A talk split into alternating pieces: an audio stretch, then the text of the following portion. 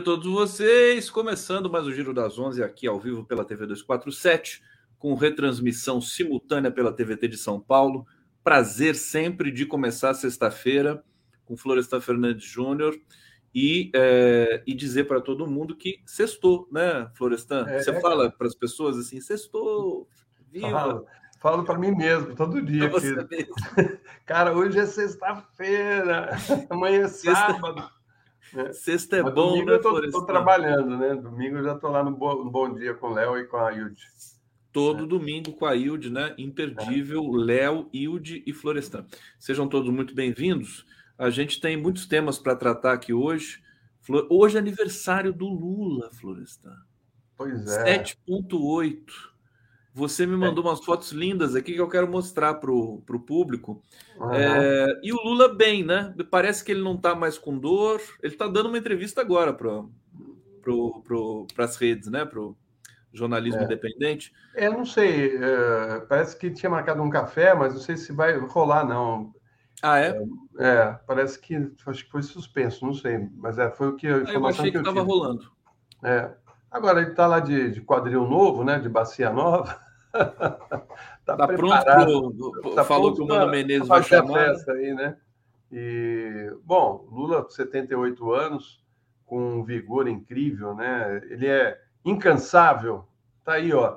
Uh, você vê que eu conheço o Lula desde a época que ele era líder sindical, nos anos 80.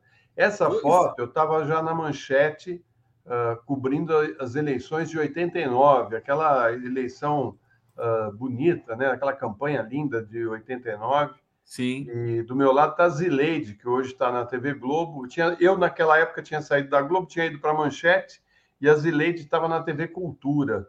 Né? A Zileide aí, é fantástica, né? Ela é ótima. Tenho admiração por ela. Ela é uma excelente repórter. E, e aí estava ali, a gente estava, são todos jornalistas que estão ali, Uh, e, e, aí fazendo acompanhava né fazendo aquela aquela cobertura da campanha. E acho que foi num restaurante e o, Lula decidiu quem que é esse garotinho com o Lula? É o, é o, filho dele? Eu acho que é não tenho certeza mas eu acho que é o filho sim né? Uh, mas não, não, vou cravar. Não vai né? cravar. O, o Florestan foi uma campanha que eles fizeram sem dinheiro nenhum né? Você lembra sim. disso Lembro muito bem, sem dinheiro nenhum, mas com muita criatividade. Eu vou até te dizer uma coisa: na, na quando o PT surge, eu participei, eh, fui convidado né, para escrever os programas junto com o Paulo de Tarso, os programas do PT em rede e tal. E, e depois chegou o Gabriel Prioli para fazer parte da equipe. Uh, eu fazia aquilo uh, por, uh, por uma questão de, de acreditar no, na criação de um partido. Nós estávamos saindo da ditadura, uh, achava que era importante dar minha contribuição uh, ao surgimento de um partido dos trabalhadores, progressista. Então, eu escrevia junto com o Paulo de Tarso, mas escrevia meio que escondido, né? Para não, não era uma coisa assim que eu não recebia um tostão, né? Era uma, uma, uma colaboração que eu dava ao, ao partido, que tinha muitos intelectuais e sindicalistas, gente da igreja. Então, era a minha contribuição. Quando chegou na véspera da campanha, eu falei: olha, eu não vou entrar, estou fora.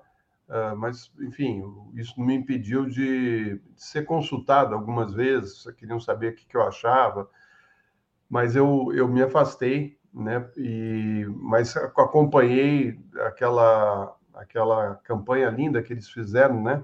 que eles se utilizaram. Aquilo foi, foi pura emoção, né? Foi pura Nossa. emoção. E, a, e, e, o, e o, o, jingle né, da campanha, Lula é. lá, né? Uh, e aqueles atores todos da Globo de branco, não sei se você lembra, né? Cantando Lembro, Lula lá. Uh, o Lula lá, aliás, foi um, uma conversa minha com o Zé Américo, uh, que era, era, um jornalista, saiu da Folha, foi para lá e ele ele manda para mim um bilhetinho, assim, eu estava numa mesa, ele mandou para mim assim, eu olhei e falou, eu olhei e falei, olha, legal, isso aqui é o jingle, isso aqui é, o, é a marca, né? Mandei de volta, falei. Nasce, nasceu pro, pelo Zé Américo? Pelo Zé Américo, é. Ele, ele, ele, ele pensou, passou para mim, eu olhei e falei, cara, sensacional, né? E aí ficou Lula lá. É, é, eu me lembro, o Mercadante uma vez contou para gente é, que ele tá, acho que foi até na sua casa uma vez que a gente estava lá, ele dizendo que o, o, o jingle do, do Lula, né? Eles estavam no, no, na sede do PT, ele, o Lula, mais uma galera, acho não sei se o Olívio Dutra, e o autor do jingle, cujo nome agora me escapa, talvez você lembre agora, é, passou ali no, no, no, na calçada, chegou lá e falou: Eu tenho uma música aqui, e foi lá e tocou o violão na hora para eles. Sei. E eles escolheram a música. Você, você lembra dessa história? Eu não, eu não lembro, porque daí pode ser que o Zé Américo era da comunicação, né? Vai ver que ele conversou com o músico, passou a ideia do Lula lá, o cara fez a letra e levou a letra, não sei. Aí eu, eu não sei. Mas agora, foram vários momentos que eu tive com o Lula, né? Porque meu pai foi constituinte pelo PT e quem convida foi o próprio Lula e eu fui com ele até esse, nesse encontro.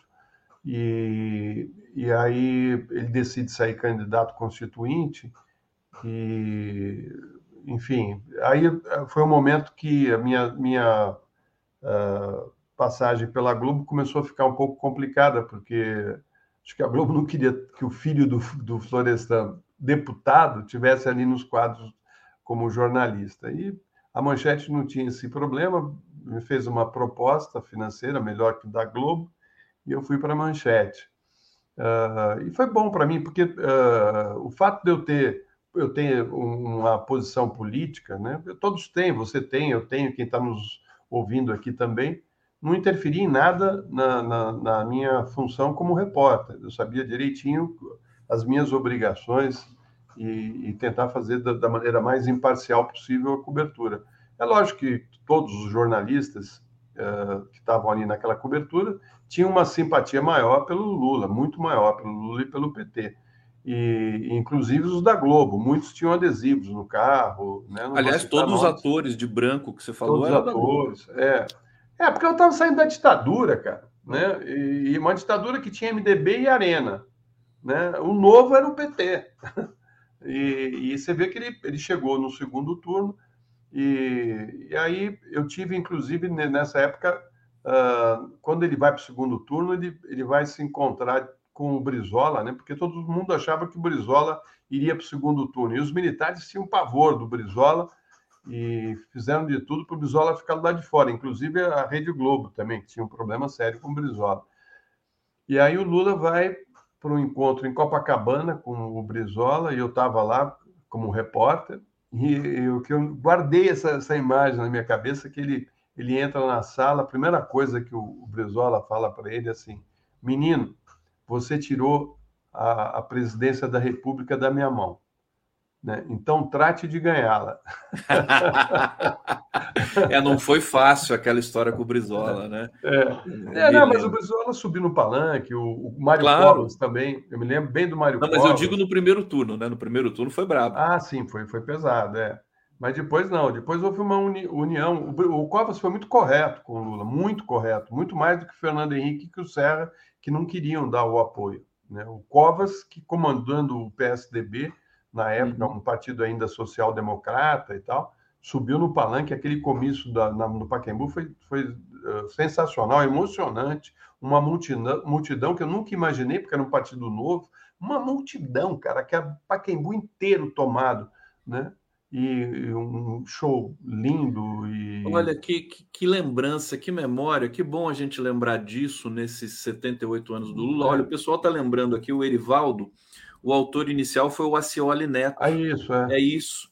E é. a Jo MB Carvalho, Brilha uma Estrela, Lula é. lá, nessa esperança, Lula lá. É, o, que, o que eu acho que aconteceu é o seguinte: o, o Acioli passou ali no, no diretório do PT, tocou a música e eles incluíram o Lula lá ali no, no e, é. e, e, fizeram o jingle ali na hora, Mercadante, Lula, todo mundo junto ali. É. O, o, o, eu queria só lembrar Florestan, também outras diga. imagens que você tem aí que eu queria mostrar. Deixa, que... deixa, deixa eu avançar aqui. Tá aqui, ó. É, uh, essa, essa aí, aqui é muito bonita. É, essa aí foi em 2019, a primeira entrevista que ele dá na, na preso no, no, na Polícia Federal em Curitiba foi, foi talvez a entrevista mais emocionante que eu fiz na minha vida, porque eu sabia que ele era um preso político, que ele estava sendo injustiçado, e ele ficou 560 dias sem poder falar com ninguém. Tentaram apagar ele, a, a, as emissoras não, não, não, mostravam nada do lado dele, era tudo do lado do Sérgio Moro, uh, enfim, tentaram uh, retirar e conseguiram retirar ele da campanha.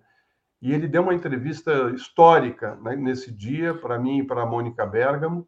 Uh, era para ter sido em 2018. Então, ele, é, houve, houve um. Impedir, tentar impedir Fux, vocês, né? O Fux, o Fux tentou impedir no fim de semana, né, entrou e, e cancelou a autorização que tinha sido dada pelo Lewandowski. Uh, aí o Lewandowski, na segunda de manhã, uh, suspende a decisão do, do Fux, porque a determinação era dele e o Fux não era presidente. E aí o Toffoli entra na parada, sofrendo pressão dos militares, e proíbe a entrevista, uh, e falando, inclusive, que se a Folha colocasse no ar, estaria cometendo crime, que estava proibido a entrevista alegando que não, não, não, poderia ser feito, que isso poderia uh, confundir o eleitor. Bom, na realidade foi toda a pressão feita pelo Moro, pela mídia e pelos militares que ameaçavam porque não queriam Lula, porque sabiam que o Lula ganharia do, do Bolsonaro a eleição. Essa entrevista só ocorreu em 2019, em abril de 2019. Uh, é, essa entrevista não é o país. Uh, conseguiu uh, ter uma visualização de 190 milhões de pessoas na Europa, na plataforma do El País. Foi, durante três dias, a matéria mais lida, porque teve várias retrancas, e, e foi um momento que ele falou com o mundo. Né? Ele falou: eu, eu fui injustiçado e vou provar que fui injustiçado. Né? E, e aquilo impactou de maneira tamanha, na Espanha principalmente, que o candidato de direita que estava na frente nas pesquisas perdeu a eleição. E foi, olha, foi assim, quinta, sexta, aí fim de semana era a eleição. Mexeu com a eleição espanhola. Mexeu porque era manchete do El País, uh, e as matérias mais lidas eram sobre o Lula, e eles viram que estava se movendo, né, uma, uma onda de direita usando o lawfare. Né? Eu acho, assim, não posso cravar isso, mas eu tenho a impressão que isso influenciou muito o voto da Espanha. Você foi pelo El País espanhol isso. e pelo 247, né? No, no, no... Não, fui só pelo El País. Foi só pelo El País. Eu no e El aí País, ele autorizou a, o 247 a publicar. Todo mundo publicou, né? Todo mundo todo publicou, mundo porque a gente tornou público, todo mundo usou. Inclusive o vídeo, né? Porque o, o Stuquinha tinha feito o vídeo. E aí ele fez um acordo com a gente, o seguinte, vocês sobem, depois que vocês subirem, eu libero para a imprensa né, o, o vídeo. E ah, aí, assim, foi, eu acho que o primeiro grande momento no sentido de, de uh, do Lula começar a, a, o caminho para sair da, da prisão. O Florestan, porque... hum. me diz uma coisa, esse momento aqui que você abraçou o Lula, é, hum. Como é que foi para você? Porque foi o primeiro contato que o Lula teve depois da prisão política, público, né? Você, ficou mexido aqui? Fala um pouquinho desse momento. Não, fiquei sim. Inclusive, a gente deu um abraço e se beijou no rosto. Uhum. Uh, e, assim, tava eu, a Mônica, tava, nós dois tínhamos uma noção do que, que representava esse momento, né? Você pode discordar do Lula, enfim, ter algumas diferenças, né? pensar diferente e tal, mas ele é um grande líder, o maior líder da história do Brasil. E ele estava sendo injustiçado, porque não havia crime, não tinha crime. Ele foi condenado num flat que nunca foi dele, que nunca teve no nome dele. Era uma coisa absurda, baseada em cima de uma reforma de uma cozinha, de um triplex, né, que não era dele, nunca foi dele, e que a Marisa teve ideia de comprar e não quis ficar com, com o apartamento, porque era um, era um investimento do, da Bangkok que uh, ela pagava todo mês. Quando o prédio ficasse pronto, se ela quisesse ficar, ela tinha que pagar a diferença. Se ela não quisesse, eles tinham que devolver o dinheiro que estava era, um, era uma lá. espécie de consórcio, né? E que acho que ela nem recebeu o dinheiro de volta. Eles nem receberam não, o dinheiro de volta. Só recebeu agora. Uh, é. o, Moro, o Moro sacaneou o que pôde, né? E era uma coisa ridícula. Você acha que um cara que está sendo acusado de, de fazer uh, desvio da Petrobras né? É a grande corrupção dele é um, é um triplexzinho no Guarujá, que era menos do que o, o muito menos do que o, o, Aécio pegou nas mochilas de dinheiro, né? Ah, que a gente sabe, né? Que ele mandou o primo ir buscar. Ah, enfim, era ridículo. O Lula tinha dinheiro ele para comprar esse apartamento se quisesse. Enfim, é uma coisa tão ridícula tão, tão.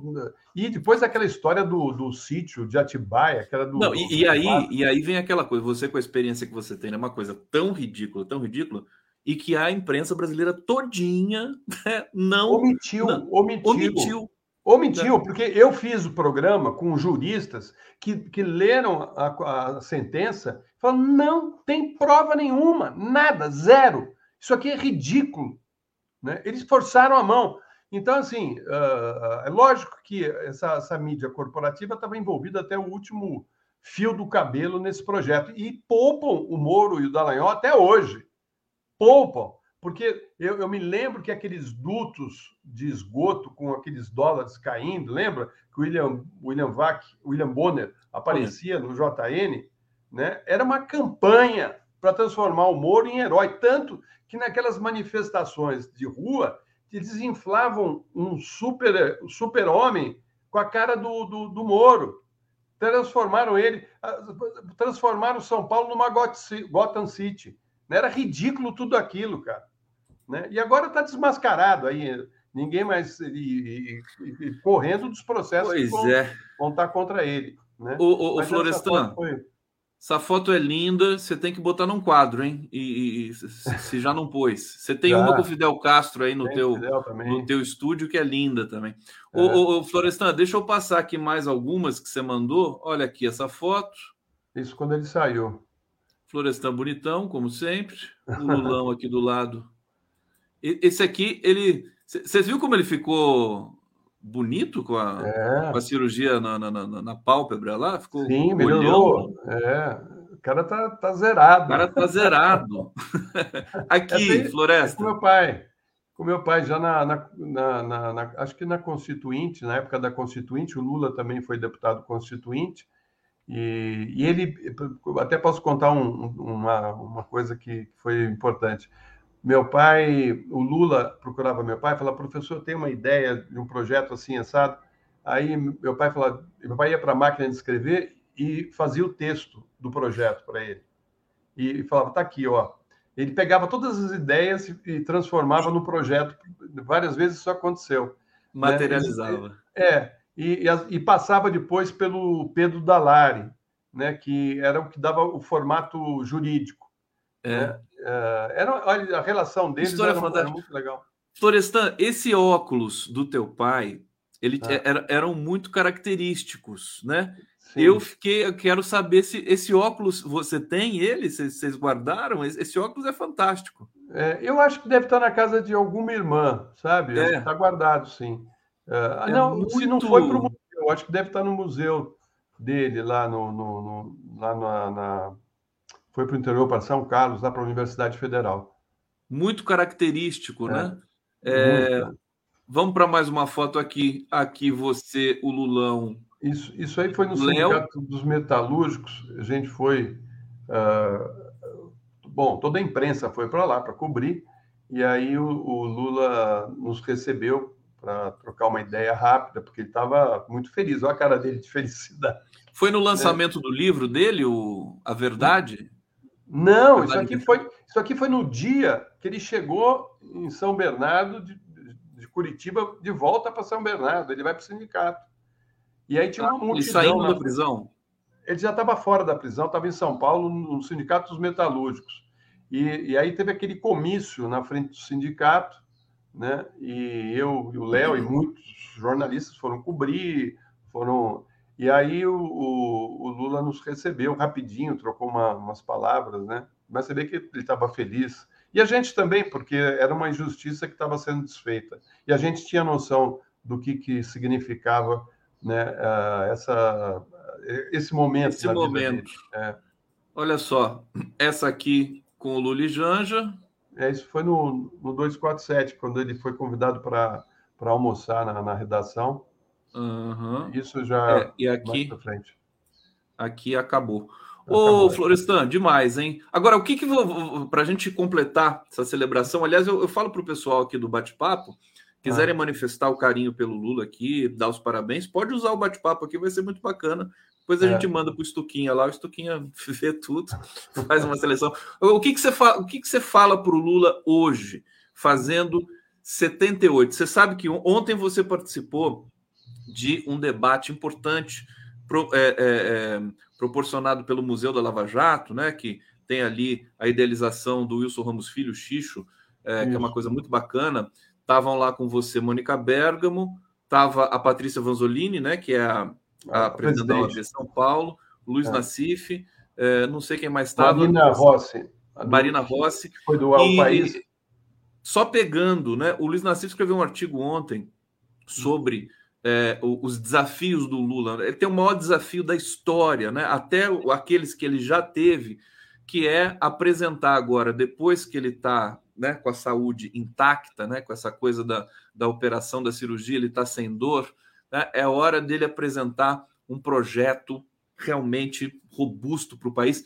Eu queria ouvir você sobre isso um pouquinho e sobre um recado para esse para essa figura que é o presidente Lula. É, é o maior desafio da vida dele, porque nós estamos enfrentando uh, o fascismo, né, que está vivo. Nós vencemos, né, o, a democracia venceu, eles não conseguiram impor para nós uma, um regime ditatorial, autocrático, né, que era a ideia do Bolsonaro, corroendo os pilares da nossa democracia. Uh, perdeu a eleição, mas quase, quase uh, por, perdeu por pouco e tentou um golpe, que também foi uh, devidamente controlado, né? E só que essa extremíssima direita está lá dentro do, do, do Congresso e, e, continua firme nas redes sociais com fake news, com discurso de ódio, continua tudo a mesma coisa é, e você vê que isso é um, é, um, é um momento que o planeta está vivendo. Isso está acontecendo nos Estados Unidos, na América do Sul, em alguns países, na Europa. Enfim, parece que a história se repete, né? porque lembra muito o início do século passado, quando surgem duas guerras, né? a Primeira Guerra e a Segunda Guerra Mundial, com o nazismo e o fascismo, o nazismo na Alemanha e o fascismo na Itália. Ah, é uma repetição, é uma crise do capitalismo, né? E, e, aí ele tem uma responsabilidade grande de conseguir uh, colocar o, o país uh, no caminho da, do desenvolvimento, mas principalmente garantindo que os pilares da nossa uh, democracia continuem firmes. E você vê que está é, tá sempre ali cambaleando por conta dos personagens que estão no Congresso, né? Porque você vê que agora não, era, não é só o Lira que se apoderou né, da, da, da, da parte do nosso orçamento, né? E a maneira como o Congresso lida com, com o Executivo. Isso não existia dessa maneira. Sempre existiu uh, as, as composições para a governabilidade, só que agora eles ultrapassaram qualquer limite. Né? O sujeito chega lá, me dá a chave da Caixa Econômica. Né? É disso que se trata. E se você não der, você não consegue aprovar as reformas importantes para colocar o país no rumo do desenvolvimento. Quer dizer, você vive em cima de chantagens, uh, vamos dizer assim, do Congresso. Uh, o Lula, que foi eleito para governar o país e, decidir uh, os investimentos a, serem feitos, projetos, o Congresso tem a função de criar leis, de fiscalizar o, o executivo. É, e, e essa, na nossa democracia tem um problema aí seríssimo, porque o sujeito acaba sendo quase que o primeiro-ministro, né? Uh, e, ele não, e não fica com o, o ônus, só com bônus, né? Porque se der errado, ele não tem nada a ver com isso. Isso, isso aí já começou lá com, com Eduardo Cunha, né? Ali contra Dilma, ficou claro que esse grupo uh, tinha chegado de maneira a arrepiar mas é, o Lula tem que ter o talento dele para poder negociar, saber assim, fazer o, barco andar sem comprometer a nossa democracia, sem comprometer o governo dele. Acho que nós estamos ainda precisando melhorar a nossa comunicação na rede, sabe? É, porque como você fazer o discurso de ódio e, e lançar mentiras, você consegue ter, ter uma repercussão maior, uh, eles continuam usando e abusando disso. Nós temos que ter um controle, não é possível que um país viva sempre ameaçado pelas mentiras e pelo discurso de ódio. Né? Um ódio que, que só destrói. E, mas acho que o, o Lula tem, tem uh, um conhecimento, talvez é um político uh, acho que no mundo com, com maior capacidade de compreensão do momento que nós estamos vivendo. Tanto que você vê o posicionamento dele em relação tanto à guerra da Ucrânia como à guerra uh, ali na Palestina, né? Ele, ele tem uma postura correta de falar: chega, para com, as, para com isso, nós temos que encontrar caminhos de paz, de desenvolvimento, mas é, isso tudo é o sintoma da crise do capitalismo e principalmente dos Estados Unidos, que está vendo o seu poder uh, escorrer pelos dedos.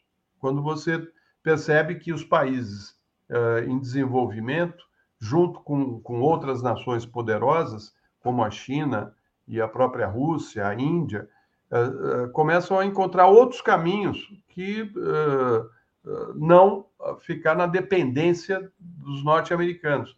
E, e, aí você tem esse conflito, porque eles não querem perder uh, esse poder, né? Lógico que não querem. Quando você sente que o dólar está ameaçado, ou seja, olha, não vamos mais usar o dólar como moeda de referência nos negócios. Isso só nos causa problema, inclusive de embargo. Né? Os embargos econômicos que os Estados Unidos impõem aos países que ele tem interesse e, e quer mandar, como na Venezuela, como fez no Iraque, né?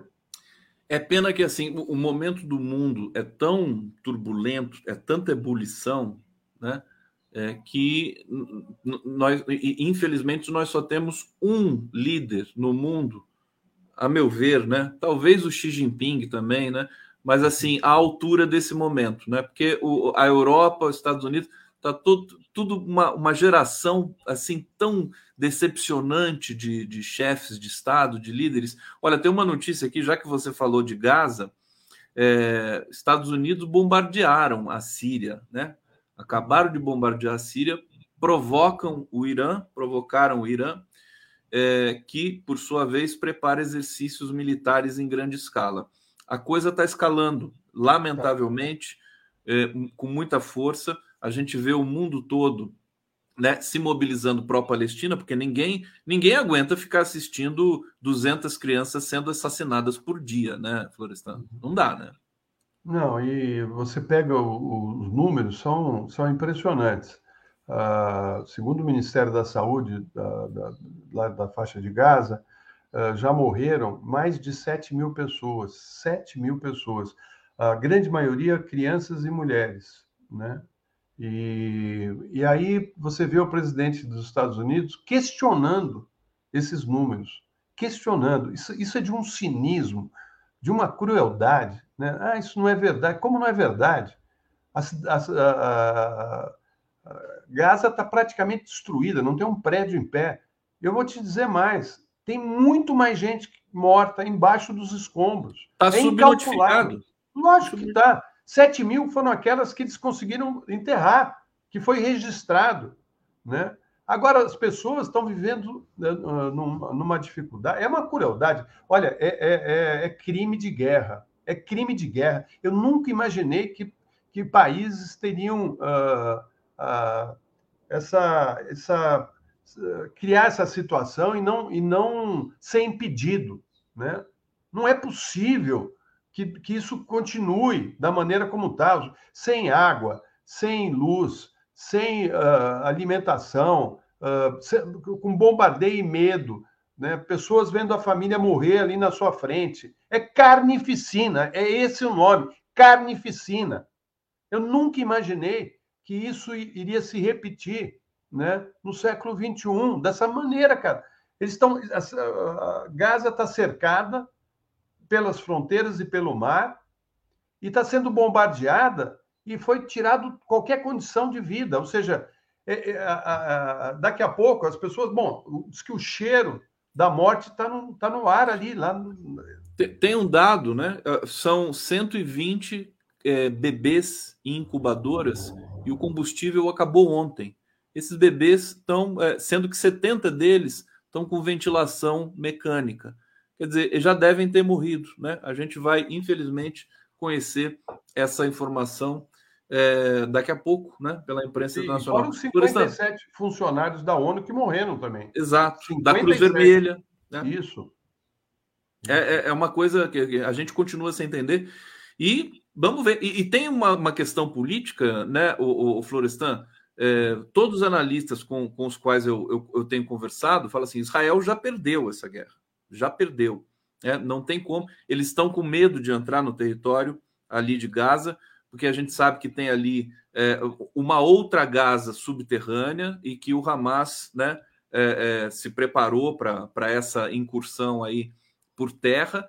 E, e nós estamos aí com 21 dias de guerra. De, de, Aliás, não é guerra, o Lula falou ontem, né? Isso não é guerra, é genocídio. Né? É. O Lula disse isso. Então, é extermínio. É extermínio. É. Não, não, não, tem muita e, conversa. É, assim, vai virar um conflito regional, pelo que você estava contando agora.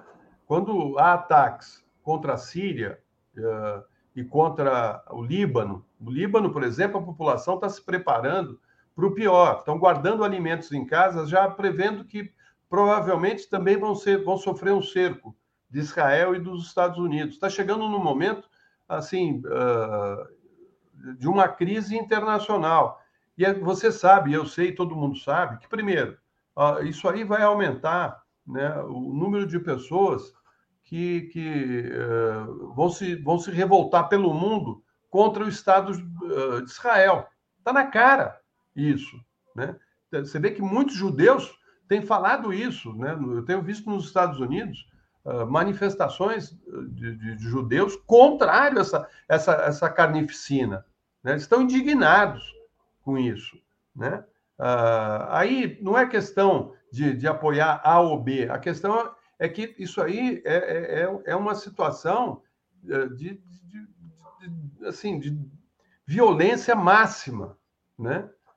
E, e, certamente você sabe que certamente isso vai ter resposta e é da pior maneira possível, que vão ser atos terroristas pelo mundo uma nova, uma nova, um novo ciclo de atos terroristas pelo mundo é. que o Netanyahu está dando de presente para todos nós e tem gente apoiando ainda o Netanyahu. Junto com o Biden, né? Junto com, Junto Biden. com Biden, exatamente. Florestan, vou para o bate-papo aqui para celebrar a nossa audiência, sempre muito fantástica aqui. Olha, Tereza Cristina Rodrigues Ribeiro, deixa eu aumentar isso aqui na tela para a gente poder ver e, e ler melhor. Lembro que essa entrevista encheu meu coração de alívio por ver Lula inteiro renovando nosso ânimo para lutar e arrancá-lo da prisão.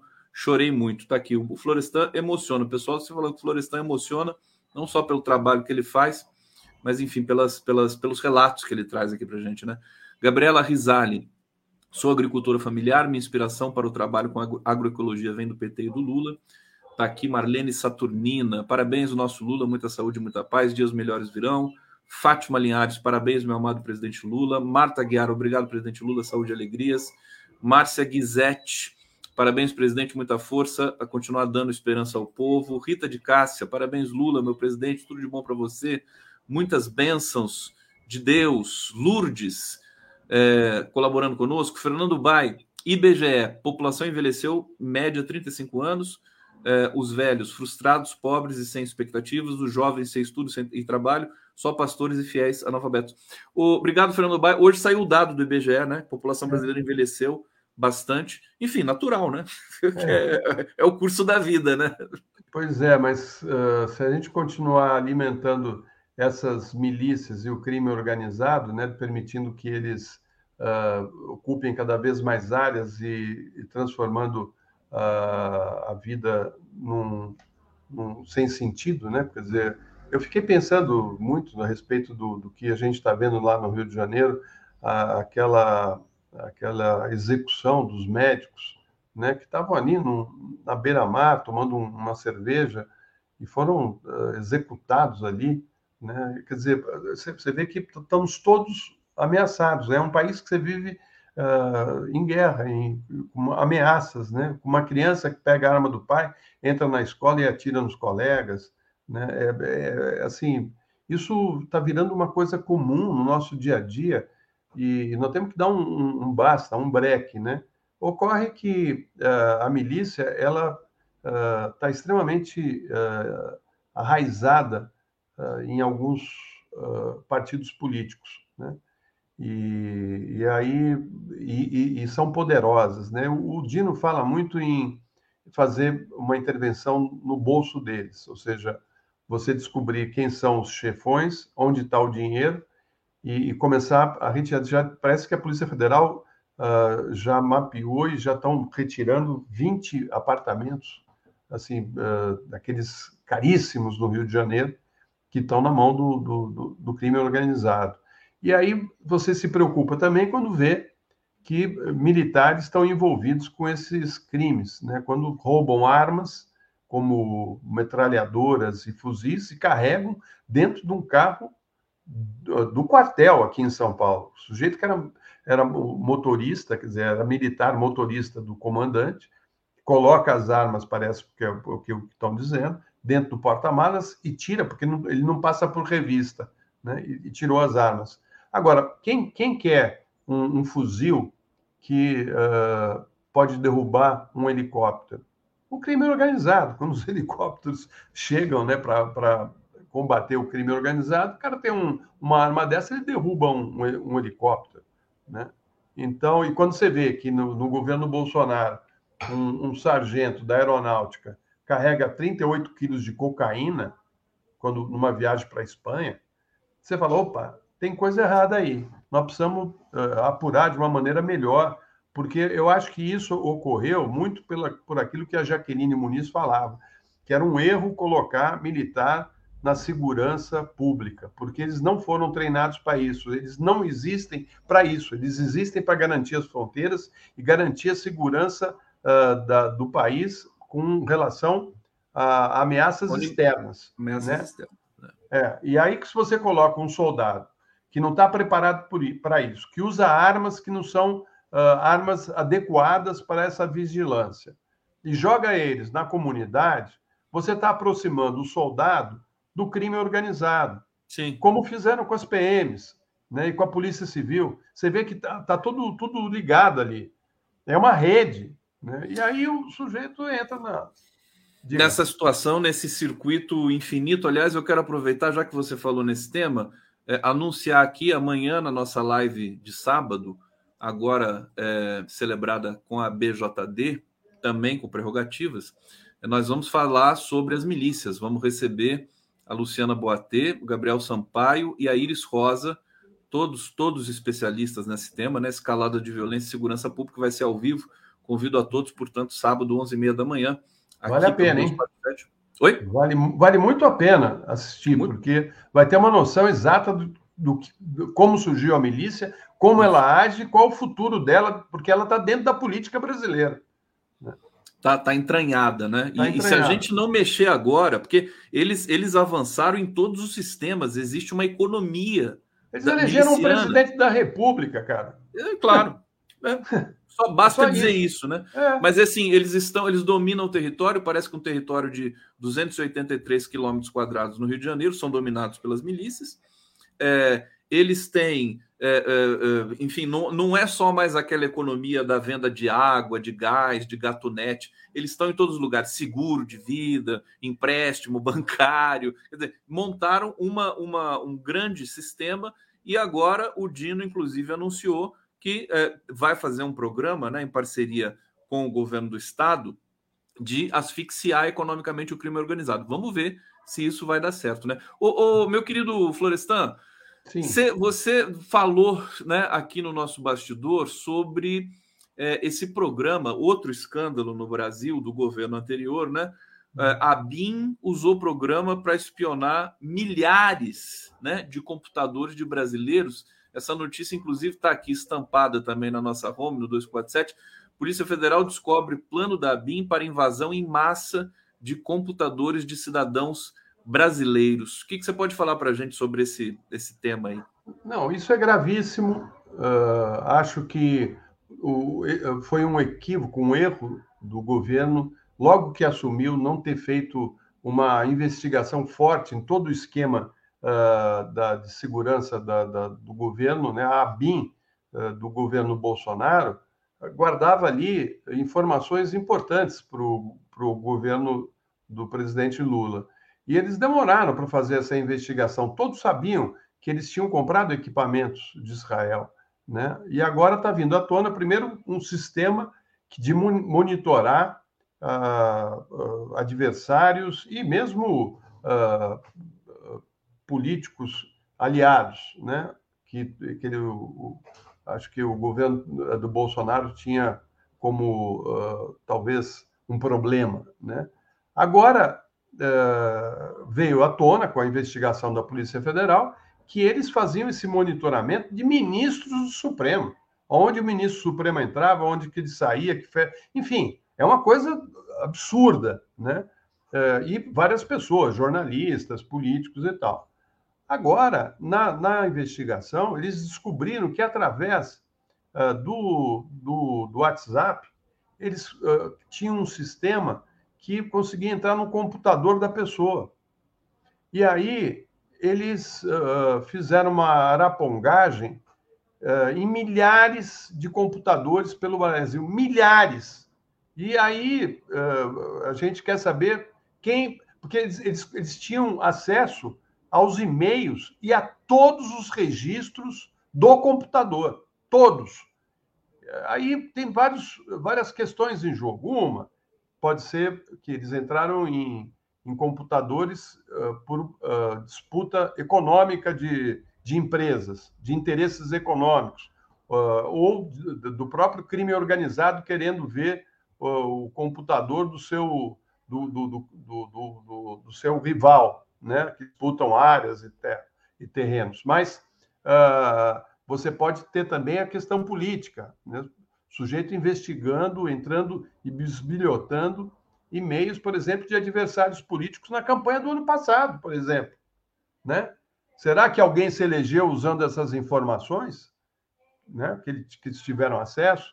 Enfim, de qualquer maneira, é um crime muito grave, muito grave. Né? E que certamente vai dar, não é só a demissão do funcionário, é, é, é uma punição que ele perde direito à aposentadoria. Ele perde todos os direitos. E certamente ainda vai responder na justiça por questões financeiras, porque vai sofrer processos aí enormes. Todo mundo que se sentir uh, prejudicado pode entrar na justiça, né? Uh, agora uh, todos estão aí na expectativa de saber quem, quem foram os espionados. Ah, agora, eu fico com essa preocupação. Será que nós não demoramos muito para descobrir? Será que eles não conseguiram apagar alguns registros importantes? Não sei, porque é lógico que essa gente deve estar preocupada, e deve estar preocupada desde o 8 de janeiro, quando eles, a ideia do golpe não deu certo. Né? Então, vamos aguardar. A Polícia Federal está trabalhando, e diz que vai fazer uma paralisação no dia 2 de novembro por conta de campanha salarial. Polícia Federal? É, é aliás, vários setores, né? Mas começa aquela coisa das campanhas uh, salariais, né? E é. eles que merecem um reajuste, é, é aquela disputa. Agora, uma coisa eu acho que talvez seja importante destacar, né? A Polícia Federal está fazendo o trabalho dela, né? Aliás, o Flávio Dino disse ontem, numa, anteontem, numa entrevista, não ontem mesmo, né? Numa entrevista assim, a Polícia Federal já é, é, desbaratou aí praticamente 3 bilhões né, de, de, de reais é, que foram é, violados, enfim. Né? No, no, ano passado, ele fez a comparação com o ano passado. Ano passado, acho que foram 500 milhões, e esse, esse ano, antes de terminar o ano, já está em 3 bilhões estão apreendendo muitas armas, né? Estão operando bastante. O Flávio Dino está indo bem, né? Aliás, é uma outra questão política, de ordem política também, Florestan, hum. saber se o Dino vai para o STF, se ele fica no Ministério da Justiça, é, é, enfim, porque ele está fazendo esse trabalho muito bem feito, é, e eu acho que é, e, e causa essa é, também essa, essa oscilação, essa ebulição ali em Brasília. Vou aproveitar o ensejo para te perguntar sobre esse último acordo que o Lula fez com o Arthur Lira, uhum. né, do presidente da Caixa, sendo agora um indicado pelo Arthur Lira. Logo depois, nós vimos a Câmara aprovar a taxação dos super ricos. Eu achei que foi um bom negócio, viu, Florestan? O que, que você achou disso? É, eu acho que se a gente tivesse uma democracia mais consolidada, uh, a gente não seria uh, obrigado a, a, a, compactuar com uma coisa que está errada. Né? É um erro, uh, mais do que um erro, né? É uma indecência você ter que entregar a administração, parte da administração do seu país, para o legislativo. O legislativo não existe para isso. Né? Mas você fica sendo chantageado. Ou seja, tem, tem coisas erradas na, na nossa democracia que precisaria ser resolvida, porque o presidente não pode ser eleito, tem a maioria dos votos, chega lá, uh, quer governar e não consegue. Uh, eu acho que você vê, a gente leva a ter esse tipo de pensamento. Valeu. Não valeu. Não valeu. Eles não têm direito a ter a Caixa Econômica. Né? Ou seja, é, um, é uma coisa, é uma afronta a um outro poder. Né? Isso é chantagem. Isso chama chantagem. Eu, pessoalmente, acho horrível isso. Né? E eles já faziam isso no passado, mas sempre em, com cargos dentro da máquina. Né? Ah, queremos participar do governo, ganhava um ministério, uma secretaria. Agora eles querem a, a, as, as empresas públicas, empresas que uh, eles falam até em privatizar, né? Porque você vê o nosso Congresso, vira e mexe, quer privatizar, aliás, aprovar a privatização, de certa maneira, da Eletrobras, que é um erro, né? Porque um país abrir mão da, da energia, né? isso é, é a questão de segurança nacional, isso não devia existir, né? essa, essa ideia, mas eh, fizeram isso, queriam privatizar e querem privatizar a Petrobras, e, mas querem também, se não for privatizada, que eles tenham a, a, o comando dessas empresas. É isso disso que se trata. Agora vai ser aquela torneirinha, né? O, o, entregaram o que o governo pediu, mas tem mais coisa para ser o, o Haddad que é que resolva questões tributárias já para o ano que vem, né? Pra, e tem que ser feito agora. Aí, bom, isso aí vai custar as diretorias da Caixa Econômica, entendeu? Assim, é, é uma coisa que você sabe, como é que pode, né? E como é que pode a sociedade aceitar isso? Como é que não há uma, uma, uma, uma situação de revolta da população, né? Porque a, a democracia é, é um sistema uh, bom, né? mas tem que uh, cumprir as regras, né? Então, eu acho. Agora, tá é, é não te dá um certo alívio dentro desse quadro que é assim terrível, realmente, nessa né? troca de cargos e emendas e, e orçamento. A gente acha que não, não, acho não, né? Nós não temos mais orçamento secreto, mas alguma coisa sobreviveu daquilo lá, você tem que fazer repasses, né? Politicamente. Uhum. Não, não, dá um certo alívio saber que é essa figura que hoje aniversaria, que é o presidente Lula, que com a experiência que ele tem e com a, com a, com a índole que a gente sabe que ele tem, que está no comando desse processo, né? Porque é a realidade, né? Como é que, como é que vai governar, né? A Dilma, muita gente diz que ela caiu por isso, né? Pois é, mas eu acho que a situação piorou muito, né? E o Lira já disse que quer ser candidato a presidente, né? Ou seja, está em jogo aí uh, as eleições do ano que vem, né, municipais. Quer dizer, ele pega a, Caixa Econômica já visando a eleição municipal do, do ano que vem e pensando também uh, nas negociações que vão levar ele uh, e os, os políticos uh, para a campanha de 2026. E a Caixa é fundamental nesse plano, né? O Lira dizendo aí que vai tentar ser candidato a presidente, vai tentar o Senado ou a presidência da República, né? E, e, você vê que as peças já estão se movendo. O, o próprio Bolsonaro e a Michelle estão uh, se mudando, mudando o, o domicílio eleitoral para o Paraná, né? Estão de olho na vaga do Moro, que pode ele pode perder o mandato, ser cassado, e aí a, a Michele provavelmente vai ser lançada uh, candidata a essa vaga. Que tem a, a, a Glaze Hoffman também como, como possível candidata. E Agora, tem a Rosângela vê... Moro também. Tem. Não, aí, aí você vê é, a situação que, que você fica, né?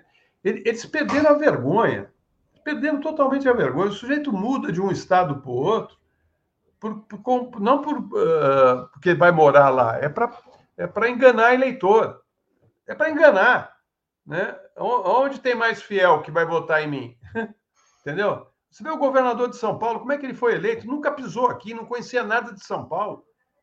Transfer... Foi para cá por quê? Porque a, a extrema-direita uh, cresceu no interior de São Paulo e a chance era grande de eleger, né? principalmente com o apoio do, do, do PSDB, que, que desapareceu do estado de São Paulo da pior maneira possível. Né? Aliás, a, o PSDB abriu o caminho para o fascismo. Eu fico imaginando o Mário Covas né, vendo o, o, o, Neto abraçado ao Bolsonaro numa campanha.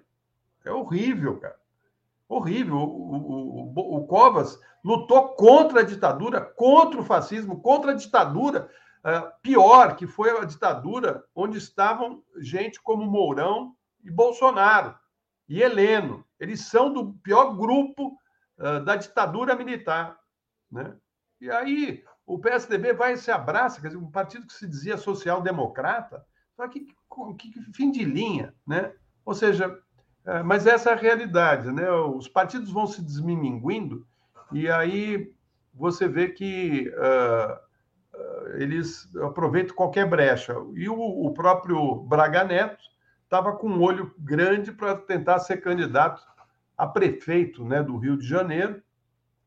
E, e aí o, o, o PP lá do, do, do Lira, do, é, o PP não, o PL, né? Do, não é do Lira, não, é do, do Valdemar, do Valdemar. Valdemar da Costa Neto. Estão uh, preocupados, porque ele está correndo o risco de ficar inelegível. Inelegível, né? o TSE ontem, né? Já, é, já, já, tem 2 a 1 um por, por esse. É, então, isso aí você vê, né? O próprio Mourão mora no Rio, se elegeu para o Rio Grande do Sul, virou senador. É, olha, é, isso aqui virou uma, uma coisa estranha. Ó, o Brasil, a, a, verdade é que assim, a, a, quando a gente. Aquela história da herança maldita, né? Que muitos os dirigentes do PT dizem que não é verdade, que a gente não chamava a herança do FHC de herança maldita e tudo mais. Foi uma coisa que se popularizou pela, por, essa, por esse esquema de fofocas do jornalismo, né? Eu, eu, sinceramente, eu não sei se eles falavam de fato herança maldita ou não, mas enfim, popularizou. Agora, isso de fato agora é uma herança maldita. Quer dizer, eles, o, o bolsonarismo, o, o, o, Temer, né? Eles desorganizaram o país de uma tal maneira uhum. que, é, lamentavelmente, Florestan, quer dizer, vai, vai, vai ser uns 10 anos aí para recuperar, né? Minimamente instituições, instrumentos e o raciocínio né, da, da, da soberania brasileira. Florestan, vou para o bate-papo, agradecer aqui o Clóvis Matsushita, colaborando conosco. Helena Clóvis, é uma emoção muito grande ouvir esse gênio das palavras Florestan. Que emoção, sabedoria divina, que proteção que nós temos. Obrigado. São Florestan. Ricardo Freire, Parabéns, querido Lula. Sou do tempo em que tivemos de que engolir o sapo barbudo. É, o, é o Brizola falava isso, né? É. Edson Antunes. Era para mãe da Carla mandar receita de bolo. Ah, tá falando da. da, da, da a Carla Zambelli. Tentou... Queria o endereço do Alexandre de Moraes. É, né, e aí pediu para o hacker. Ela né? falou assim: não, minha mãe. Minha mãe queria mandar uma carta. Quer é. dizer, o STF se sentiu até insultado com, com essa mentira da Carla Zambelli, né? A Vivian, Vivian ali, péssimo negócio, o ICL explicou hoje, não sei do que exatamente a Vivian está falando. Olavo Lins, ato em solidariedade em defesa do povo palestino em Maceió, hoje, 16 horas, no calçado, do calçadão do antigo Produban. Está lido aqui. E Marguerite Soler de Leone, assista a entrevista que Breno fez com um dirigente do Hamas, né? Ele disse que somente aceitam a recuperação dos territórios e que Israel está divulgando notícia falsa. É verdade, está uma guerra de informação terrível. Toda guerra é assim, né, Florestan? Uhum. Faz parte do, do, do, do desse, desse esquema da guerra, da, da, da, história das guerras, né? A divulgação fraudulenta, é, em geral, do, do, de todos os lados possíveis, mas dada a conjuntura, é, é, é, muito do império, né? É muito do, é. do da zona Não, de... e da mídia, a mídia corporativa compra esse discurso. Quer dizer, eles criam né, uh, versões, né? E aí você vê, se você assiste algumas emissoras de TV aqui, você fica estarrecido com, com, com o tipo de cobertura que eles fazem pró Israel. E aí não é querer ter lado, não. O lado aqui é o lado humanitário. Né? O que, o que eles estão fazendo é uma coisa horrível. Esse Netanyahu, o próprio povo de Israel não quer mais ele no poder, quer que ele saia fora. Você vê que ele é tão canalha que o filho dele, jovem, não foi uh, ser recrutado né, para servir. Foi lá em Miami, nos Estados Unidos, deve estar aproveitando as praias lá de Miami. Né? E aí, aí você vê que o cara não tem o menor respeito com a população do país dele, não tem o, o, uma dimensão do que ele está fazendo, né? o, o, genocídio que ele está patrocinando, né? Se, enfim, e tudo, e tudo ali na, na terra onde uh, Cristo surgiu, né? E, Nasceu, e, circulou, é, pregou. É, pois é. é uma coisa e, terrível. E você falou uma coisa aí, né? Que o Lula está sozinho nessa cruzada. Ele não está sozinho, não. Ele tem do lado dele hoje o, o Papa, né, Papa Francisco. Verdade. Aliás, o Papa Francisco, durante um bom período, foi sozinho, o, aquele que falava pelos excluídos, pelos pobres, uh, de uma maneira uh, humanística, né? E, e, o Lula vem se somar com o Papa nesse sentido, né? Os dois. Muito bem lembrado, muito bem é. lembrado. Quer dizer, é, é, o Lula e o, e o Papa Francisco, né? Que estão é. nessa. Que tem um discurso que tem legitimidade, que tem credibilidade no mundo todo, inclusive entre os próprios europeus e estadunidenses, né? Que, que enfim, estão ali de um lado de um certo ceticismo, né, neoliberal, capitalista, mas o Lula, quando o Lula fala, eles realmente respeitam. Haja vista o Macron, o próprio Sunak, que quis se encontrar com Lula e tudo mais, a, a própria Giorgia Meloni na Itália, dizer, sabem do, da dimensão que tem o Lula. O Florestan, para a gente fechar aqui, é, você falou sobre recordes de produção da Petrobras. Vamos tentar fechar com uma boa notícia para o Brasil, economicamente, né? Recordes de produção da Petrobras. O que, que é, você viu sobre isso? É que aumentou a, a produção do, de, de, de barris de petróleo e principalmente por conta do pré-sal, né?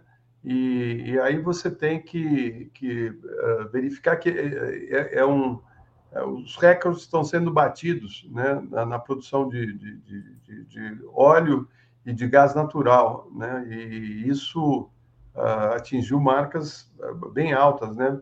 Uh, de 2, quase 3 milhões de barris de óleo por dia, né? E, e é uma, uma boa parte disso que é, vem do, do, do, do pré-sal, né? Isso representa um aumento de 9,1% em relação ao segundo trimestre do, do, do, do, ano passado, desse ano, desse ano mesmo, né?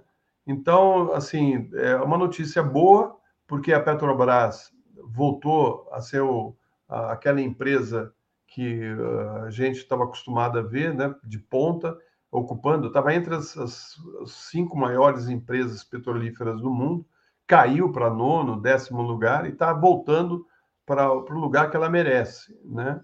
E, e também uh, tem uma política de distribuição de dividendos mais justa e menos uh, indecente com relação ao povo brasileiro. É difícil, né? Eles querem, eles querem, querem então criando um, um, um valor do, do preço dos combustíveis que não seja uh, acompanhar o preço internacional, né? não, não, não, tendo, não dando prejuízo para a empresa, né? mas fazendo um, um, uma média em que o consumidor não seja penalizado, que a economia brasileira não seja penalizada. E você vê que está dando resultado, ela está crescendo. Né? Outro dia, uh, o mercado financeiro uh, se movimentou, baixou uh, saiu vendendo ações da Petrobras, baixou o valor das ações, eu falei, essa é a hora de comprar. Porque eles sabem, eles, eles mexem muito com, com esse, nesse jogo, né? Aí não deu outra, voltou a subir, né? É tudo especulação, cara. É, eu vou te contar, o capitalismo é complicado. Florestan, olha quem está aqui, Florestan, chegando para conversar no giro, meu querido Marcelo Auler. Tudo bom? Boa tarde, Conde, boa tarde, Florestan, boa tarde, comunidade 247. Prazer estar aqui com você de novo. E ainda mais com o Florestan junto. É, eu sei que ele já está saindo, ele já está de partida. E eu vai passar o bastão para você. Nosso grande repórter. Né? Não, o, que grande, eu sou pequeno, 1,60m só. Mas é grande na profissão. Né? Você é um grande repórter porque tem uma história como repórter é, que, que, é brilhante. Você fica falando isso, os telenautas acreditam, depois vem falar comigo na rua.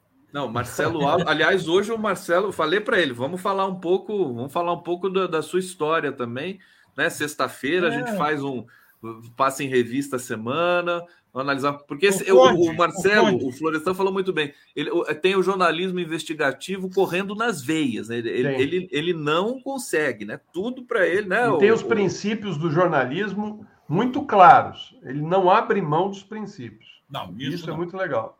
Isso, isso é eu tenho, eu tenho como principal princípio o que o Cláudio Abramos sempre falou. O jornalismo tem, isso está inclusive no meu Facebook.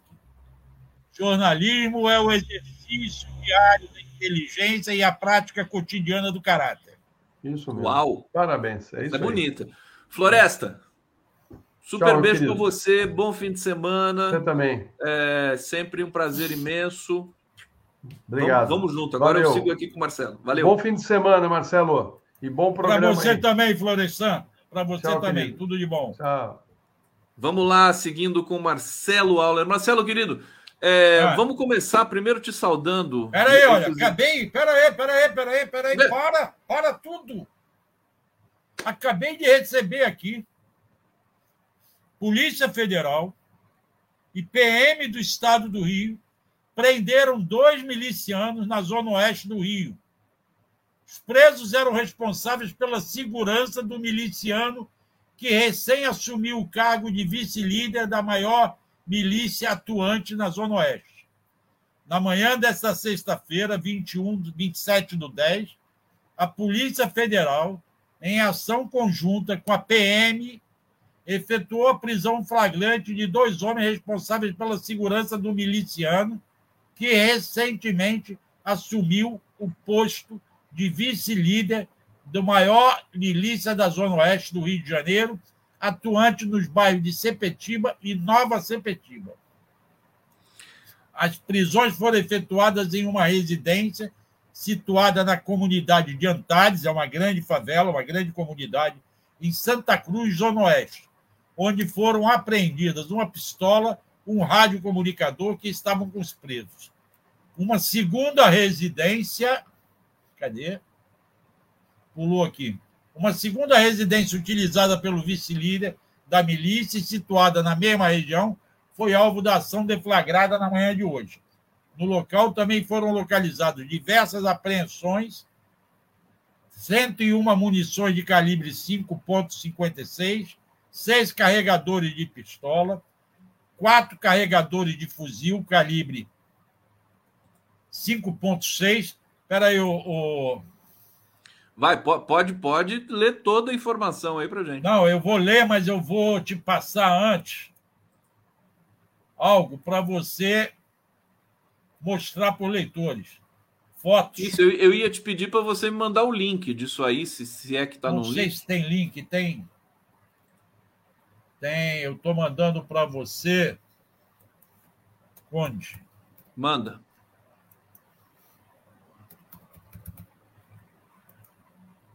Mandou? Vou mandar. Mandei as fotos. É... Mandei o link da matéria, a matéria que eles me mandaram. Você está mandando pelo zap? Não, não chegou Pô, pelo nada zap. Pelo zap. Mandei. Ah, cara, desculpe. Mandei para o tá Conde mandando... errado. Mandei Você mandou para o errado. Conde. Mandei para Carlos Conde, que é lá, da, lá de Santos. Não mandei para o Gustavo Conde, estou mandando agora. Está aqui, agora sim. Agora chegou a matéria. Espera aí que eu vou mandar as fotos. Bom, vamos ver isso aqui. Isso aqui é do, do, do Portal Gov? É do Portal Gov. A Polícia Federal acabou de me mandar. Perfeito. Ah, não, isso aqui não tem um link, né? Não, não tem link, é a notícia. É, eu vou pedir para você, olha só, tá Mas aqui. as fotos chegaram, vê aí. Vamos lá, vamos lá, espera aí. Vamos pegar essas fotos aqui. Eu vou compartilhar com vocês diretamente do Zap mesmo, para não perder tempo. Agora, o que, que significa exatamente essa, essa operação e essa prisão, meu querido Auler? Não. Tem um, um, um link lá embaixo que eu não sei se leva a algum lugar. Não, é só um e-mail. É, a operação, olha aqui, é, é uma coisa. Deixa eu acabar de ler eu estava aqui, uma segunda residência utilizada pelo vice-líder da milícia, situada na mesma região, lá em Antares, foi alvo da ação deflagrada na manhã de hoje. No local também foram localizadas diversas, eh, realizadas diversas apreensões.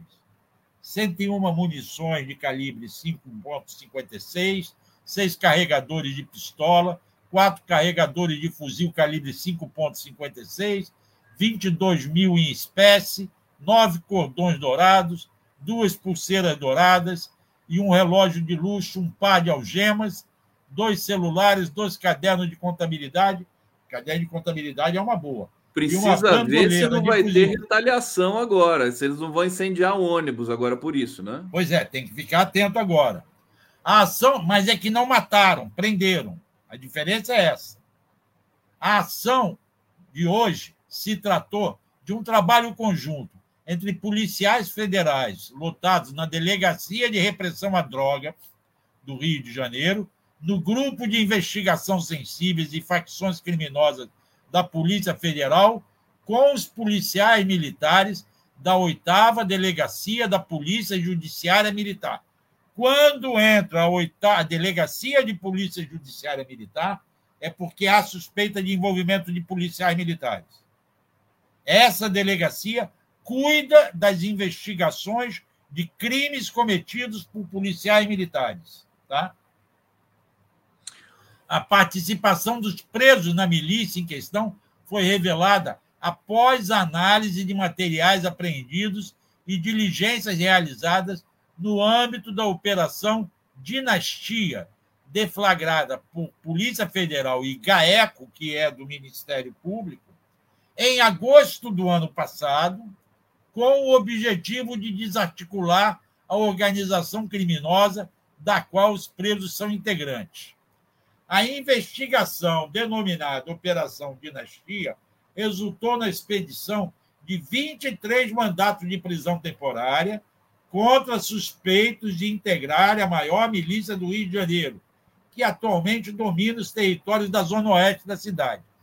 Os investigados são acusados de praticar os crimes de organização criminosa, tráfico de armas de fogo e munições, extorsão e corrupção. Os presos foram conduzidos para a Superintendência da Polícia Rodoviária, da Polícia Federal do Rio de Janeiro para os procedimentos de praxe e posteriormente serão encaminhados ao sistema prisional. Ótimo. Então agora, depois de, de ler toda essa matéria para a gente, Traduz para gente. O que, que significa Vamos traduzir. Isso? Eu vou tentar te achar aqui algo que eu mandei no outro dia para a Daphne e que nós utilizamos é, no Bom Dia. Está aqui. Para você mostrar para os leitores aí, para os nossos telenautas. Para entender o Rio de Janeiro um pouco. Tá? Ok, ok. Tá aqui, vou baixar. É... Agora, eu posso dar um, um pitaco né, né nessa questão, que é o seguinte: isso talvez é, é, signifique que é, a articulação entre Polícia Federal, autoridades do Rio, começou a evoluir para algum lugar? Está evoluindo, está evoluindo. Mas há uma preocupação, há uma preocupação de você não. É, de como será feito isso. Tá? Porque a tendência. Como, eu te, como tem uma matéria do Metrópole que eu te mandei, há um certo. Você vê que eles não fizeram com a Polícia Civil. A Polícia Federal trabalhou com a Polícia Militar que investiga a Polícia Militar. Por que isso? Porque o novo diretor da Polícia Civil. Eu fiz bobagem aqui. É, o novo diretor da Polícia Civil defende o tiro na cabecinha. E a Polícia Federal não quer sair dando tiro na cabecinha. Não quer matar é, bandido. Eles que ah, tem mais imagem aqui que chegaram, tá? Estou te mandando. Eles querem prender. Porque, como eles dizem, quando você prende, você consegue ter informações, receber informações de quem foi preso.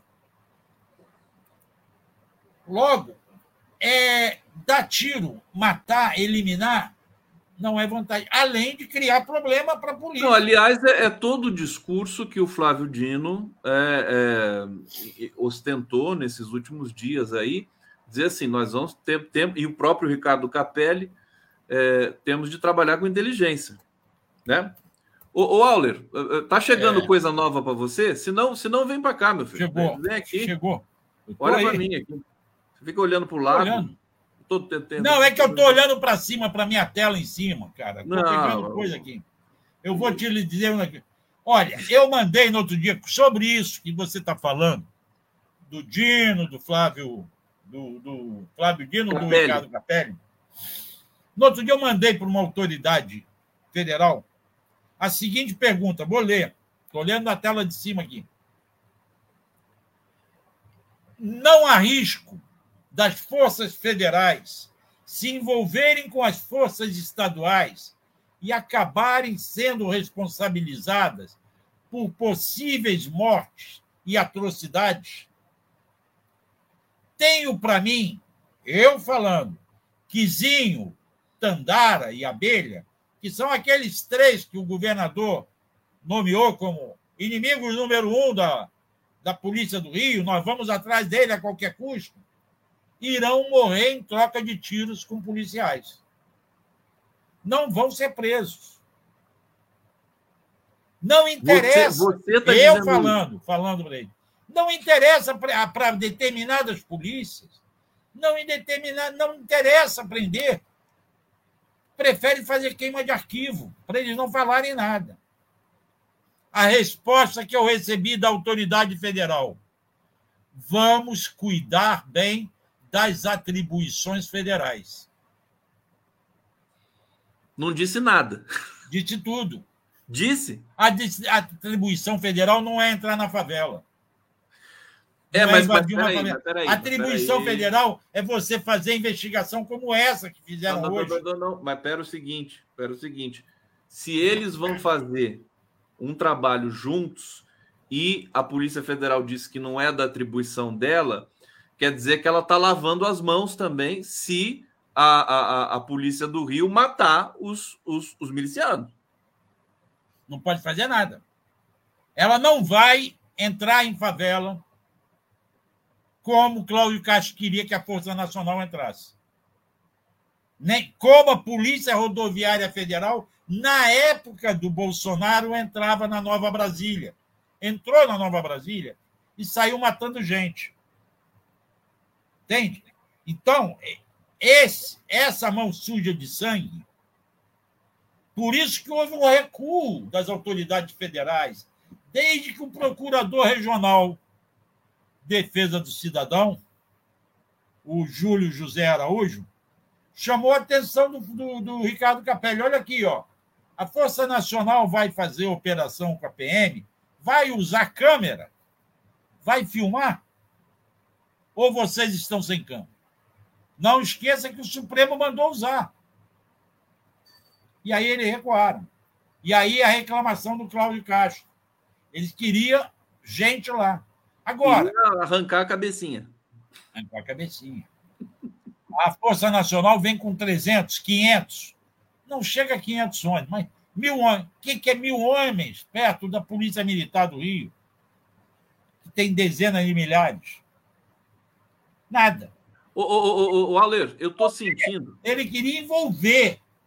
O que, que eles têm que fazer? Aí sim, é o que o Flávio Dino disse que vai fazer. A Força Nacional e a Polícia Rodoviária Federal vão fiscalizar as rodovias. E isso a Polícia Rodoviária Federal tem feito direito. Com inteligência, tem chegado em transporte de drogas e de armas. Tá? Ex... A Marinha vai fiscalizar os portos. A aeronáutica fiscaliza os aeroportos. Resta saber se eles vão fiscalizar os pequenos aeroportos. Macaé, Maricá, Saquarema. Saquarema tem uma, uma pista de voo pequenininha, que não tem quase polícia lá. Isso pode ser usado.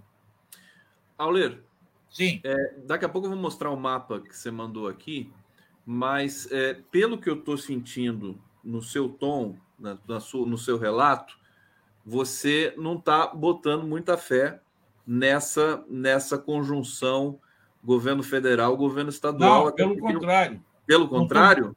Tô, é, eu estou botando fé no trabalho certo, que é o de investigação. Mas você é acha que... que o Cláudio Castro vai permitir que seja feito o trabalho certo? Mas aí não depende do Cláudio Castro. A Polícia Federal tem que combater o tráfico de drogas e de armas, não tem? A Polícia Federal não apreendeu 40 e poucos fuzis numa casa no Recreio de na Barra da Tijuca? Precisou do Cláudio Castro? Não. Oh, mas isso aí ficou evidente que os traficantes deixaram lá para eles aprenderem. Não, não, não. Na casa não. Na casa não. Na casa não. Não? Não. Esse não. Você está falando das armas do, do Exército. Sim. Não, não estou falando das armas do Exército. Estou ah. falando 44 fuzis novos. Que aí, no dia seguinte, a Polícia Federal chegou numa fábrica de armas em Belo Horizonte. Agora, você não acha que vai dar problema isso? Quer dizer, porque você tem setores do governo Cláudio Castro que a milícia se esparramou para todo lugar no Rio de Janeiro de fato, que não, não vai dar um problema numa hora com essa colaboração e com esse serviço eficiente da Polícia Federal? Não. Não? Se der problema, é para eles. Eu acho que eles estão pianinho, né? Cláudio Castro precisa mostrar serviço agora. Depois da morte dos três médicos, por engano, que eu acho que foi por engano, e depois da zoeira provocada na segunda-feira, em represália ao assassinato do miliciano, aí eu te pergunto uma pergunta que nem você nem eu teremos a resposta. Era preciso matar o miliciano?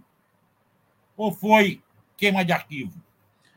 É, segundo, segundo o relato dele, foi troca de tiro, né? Da, da polícia. Segundo o relato da polícia, foi troca de tiro. Mas qual é o outro relato que nós temos? Nenhum.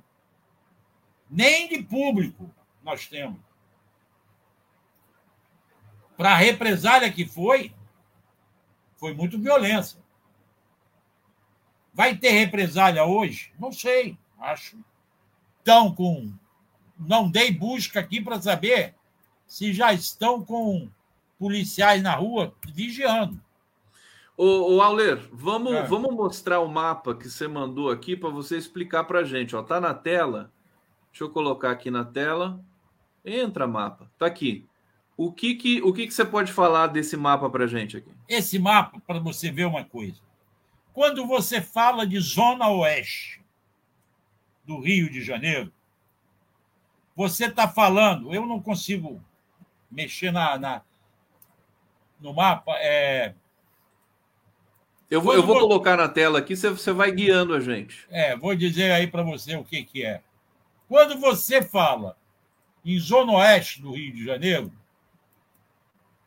você está falando dessa parte amarela, amarela, tá vendo? Que está junto ao mar. Isso aí é Barra da Tijuca.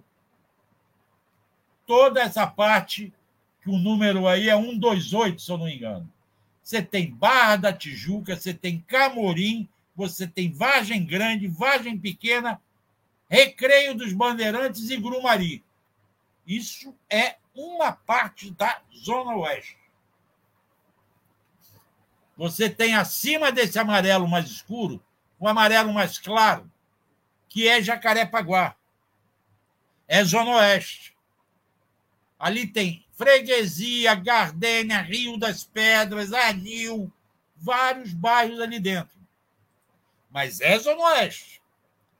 Você tem o Azulão Escuro, que é Barra de Guaratiba, Praia de Guaratiba, é Zona Oeste. Você tem o azul mais claro em cima. Vai ter Campo Grande, aí deixa eu ver aqui, é a 17, 18. Eu não estou conseguindo ler aqui no meu mapa, está muito pequeno. Eu vou, eu vou tentar não... colocar maior aqui. Não, mas é que eu estou lendo numa outra tela aqui. É, é, é, é, Campo Grande, Antares, Cosmo, e depois vem Santa Cruz, Sepetiba, que é o outro azul. Isso é para vocês terem uma ideia, quem não é do Rio, que quando a gente fala de Zona Oeste, é uma área muito grande. São várias comunidades. E as milícias que dominaram nem sempre dominam tudo. Por isso que há muita guerra, muita disputa entre essas milícias. A milícia de Campo Grande nem sempre manda no Rio das Pedras. A milícia da Barra da Tijuca controla os quiosques da Barra da Tijuca, mas vai controlar lá Campo Grande? Nem sempre.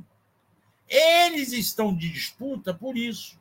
E agora, a milícia desse Zinho, que é lá de Campo Grande, que era do Jerominho, que foi vereador, que depois foi assassinado, essa milícia está se juntando com o tráfico. Lá naquela região. E querem conquistar Rio das Pedras. Então, quem não é do Rio não consegue entender por que, que há tanta disputa e por que, que a Zona Oeste sempre é falada. E, é, é, é o nível de complexidade que vai ter de ser essa é, essa é. operação, enfim, do, do, do, governo estadual e do governo federal, que você está julgando aqui para gente que está no caminho certo. Caminho certo, Conde, não pode ser o confronto, porque você mata. Então vamos à, à história desta família que nós estamos que estão combatendo agora. Família do Zinho, tá bom? Vamos lá.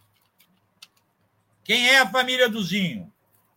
O primeiro da família do Zinho a entrar no tráfico, no tráfico, depois é que virou milícia, era o Carlos da Silva Braga, Carlinhos da, das Três Pontes. Três Pontes é uma comunidade dentro de Campo Grande. O Carlinhos da Silva Braga foi morto em 2021. Aí assumiu o Wellington da Silva Braga, o irmão dele, o Eco,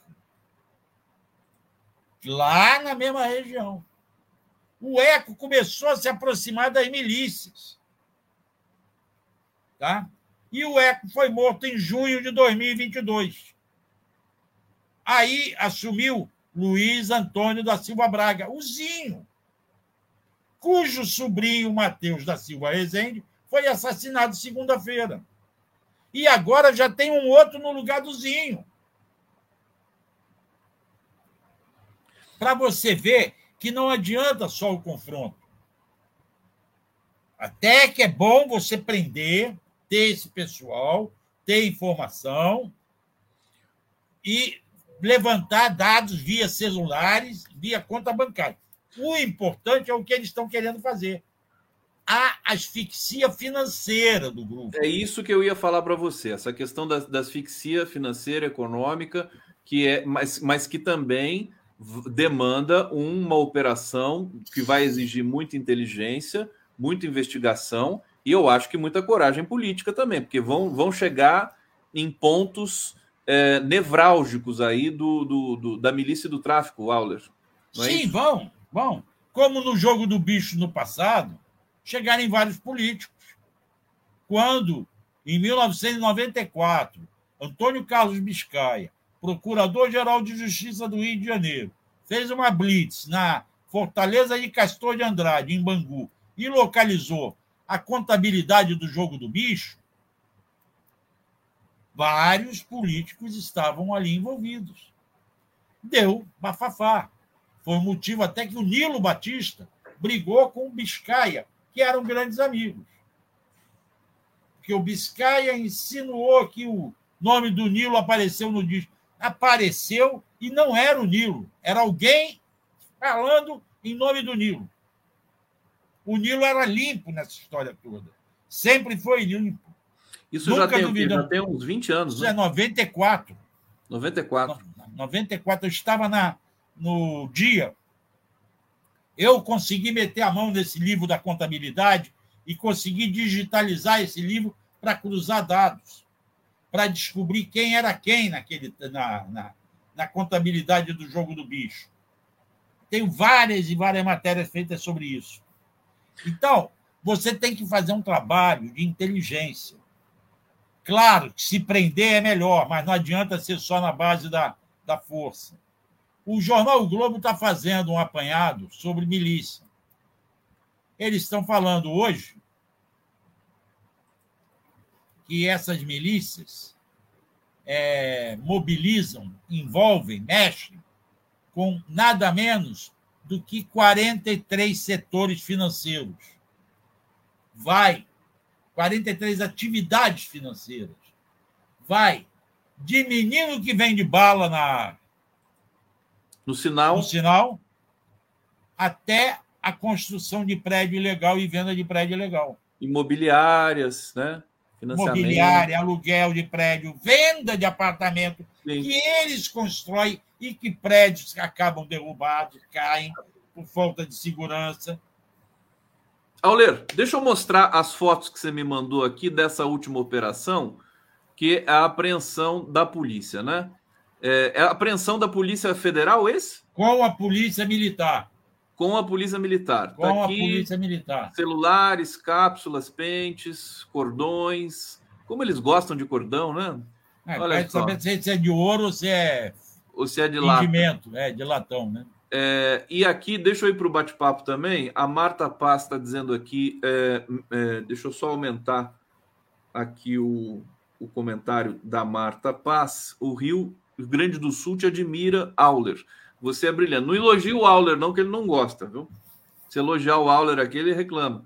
É, o Carlos Alberto Veloso Lopes, em vez de dizer que a milícia está se juntando com o tráfico, o certo não é dizer eh, se juntando com outras organizações criminosas, milícia é tráfico de drogas e armas. É, Aula, fala um pouquinho disso para gente. Não era, porque, é. Eu, eu, queria, inclusive, também vou, vou acrescentar um, um ponto aqui na pergunta do, do, Carlos Alberto, que é o seguinte: o jogo do bicho continua nesse, nesse bolo todo aí? Continua a parte.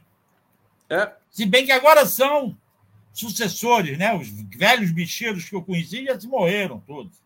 É. é então, agora são sucessores deles. Continuam a parte, continuam na exploração de máquina de vídeo, vídeo poker, máquina de jogos. Aí a milícia entra com eles, em algumas áreas. Mas até onde eu sei, eles não tinham ainda se metido com o tráfico.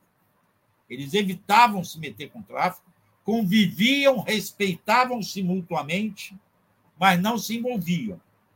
Não posso te dizer se hoje já se envolveu, porque há muito tempo eu não investigo isso. Investiguei isso muito na década de 90 e 2000. Em 2008, eu escrevi, junto com o Pedro Paulo Negrini e o Renato Lombardi, esse livro aqui, Enjaulados. O subtítulo é Presídios, Prisioneiros, Gangues e Comandos. E eu escrevi sobre as organizações criminosas do Rio de Janeiro, contando como é que elas nasceram. Lá em 79, na Ilha Grande, outro dia a Denise estava contando isso para você. Por que, que nasceram na Ilha Grande? Porque os presos políticos foram presos por atividades ilegais, tais como assalto a banco assalto a banco passou a ser pela Lei de Segurança Nacional, porque era uma prática usada por aqueles que estavam contestando a ditadura militar. Era a forma que eles tinham para conseguir dinheiro para sustentar a luta deles. Mas você tinha o assalto a banco praticado por assaltante comum. E eles entraram na lei de segurança. Por isso, a convivência dentro do presídio na convivência dentro do presídio, os assaltantes comuns notaram que os presos políticos tinham duas práticas que faziam eles terem força política. Eles eram um coletivo, então, por exemplo, eles tinham uma dispensa em comum.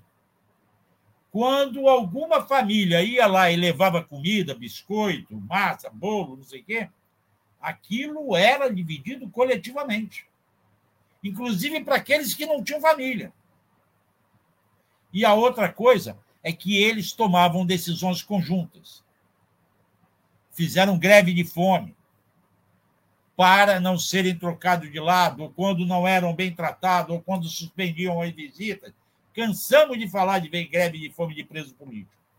E aí os presos comuns descobriram isso e começaram a criar comandos.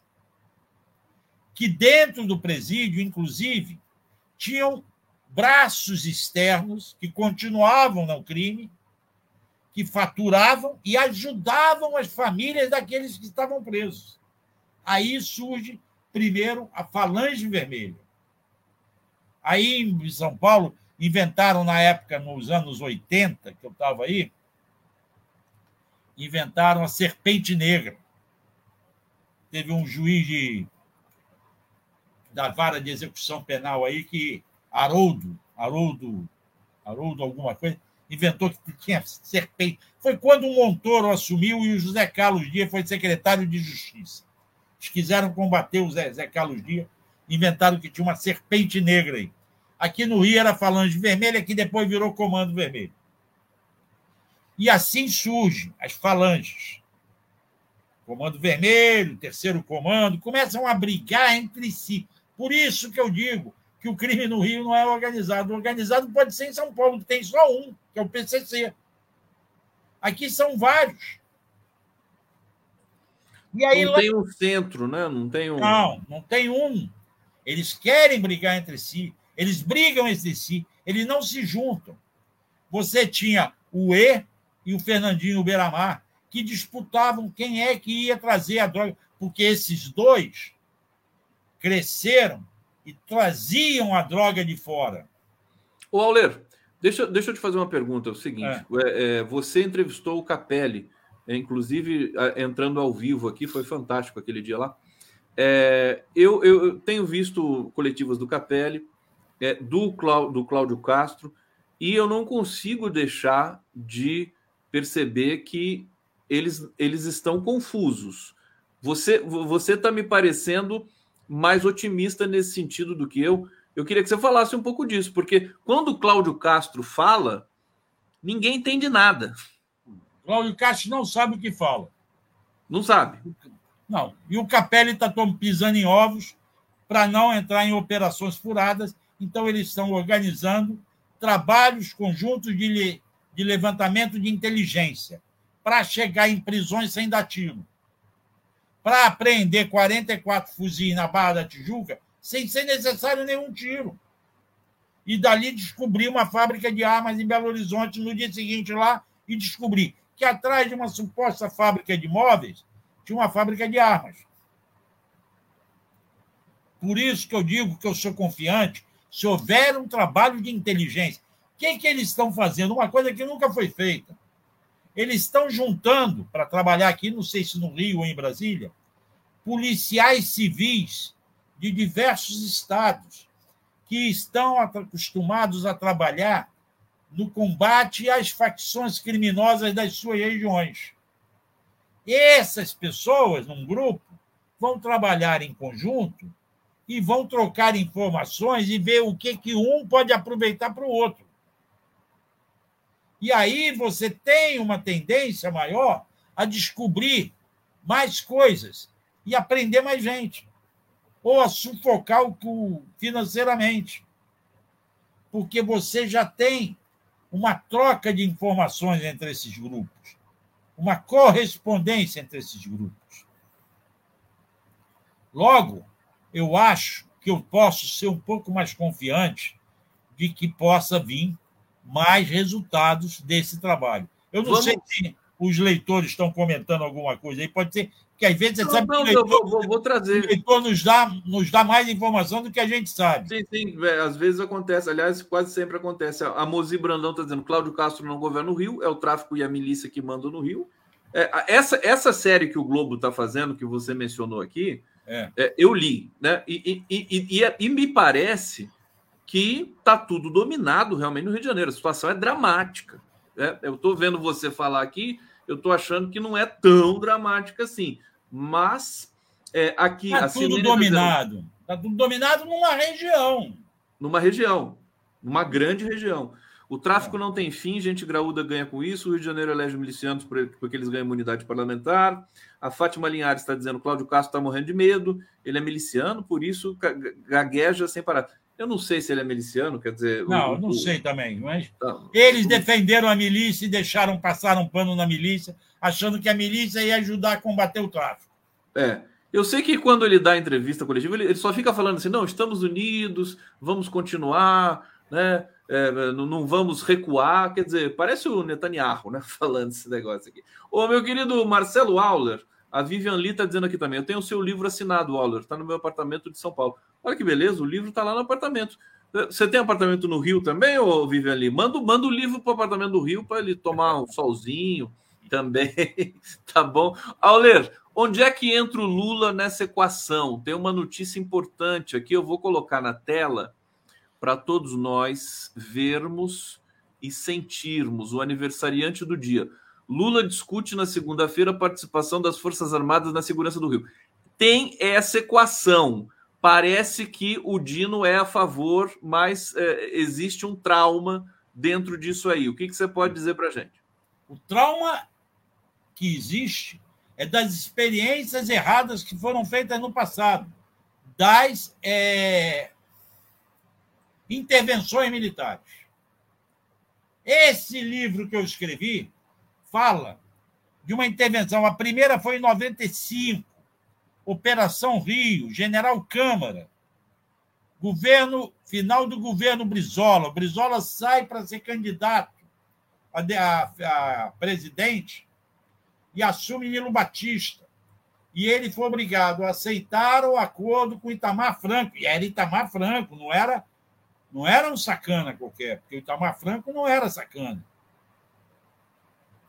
Houve a Operação Rio, ocuparam, os militares ocuparam as forças de segurança do Rio, e essa operação perdurou nos primeiros meses do governo de Marcelo Alencar. Acabou não dando certo, como depois não deu certo as UPPs do Beltrame com o Sérgio Cabral, quando houve ocupação militar. Por quê? Porque você ocupa militarmente, e aí eu li no outro dia, nesse livro, cadê o livro? Aqui. É, o resultado de um cara chamado Caldeira. O que, é que ele falou que não deu certo?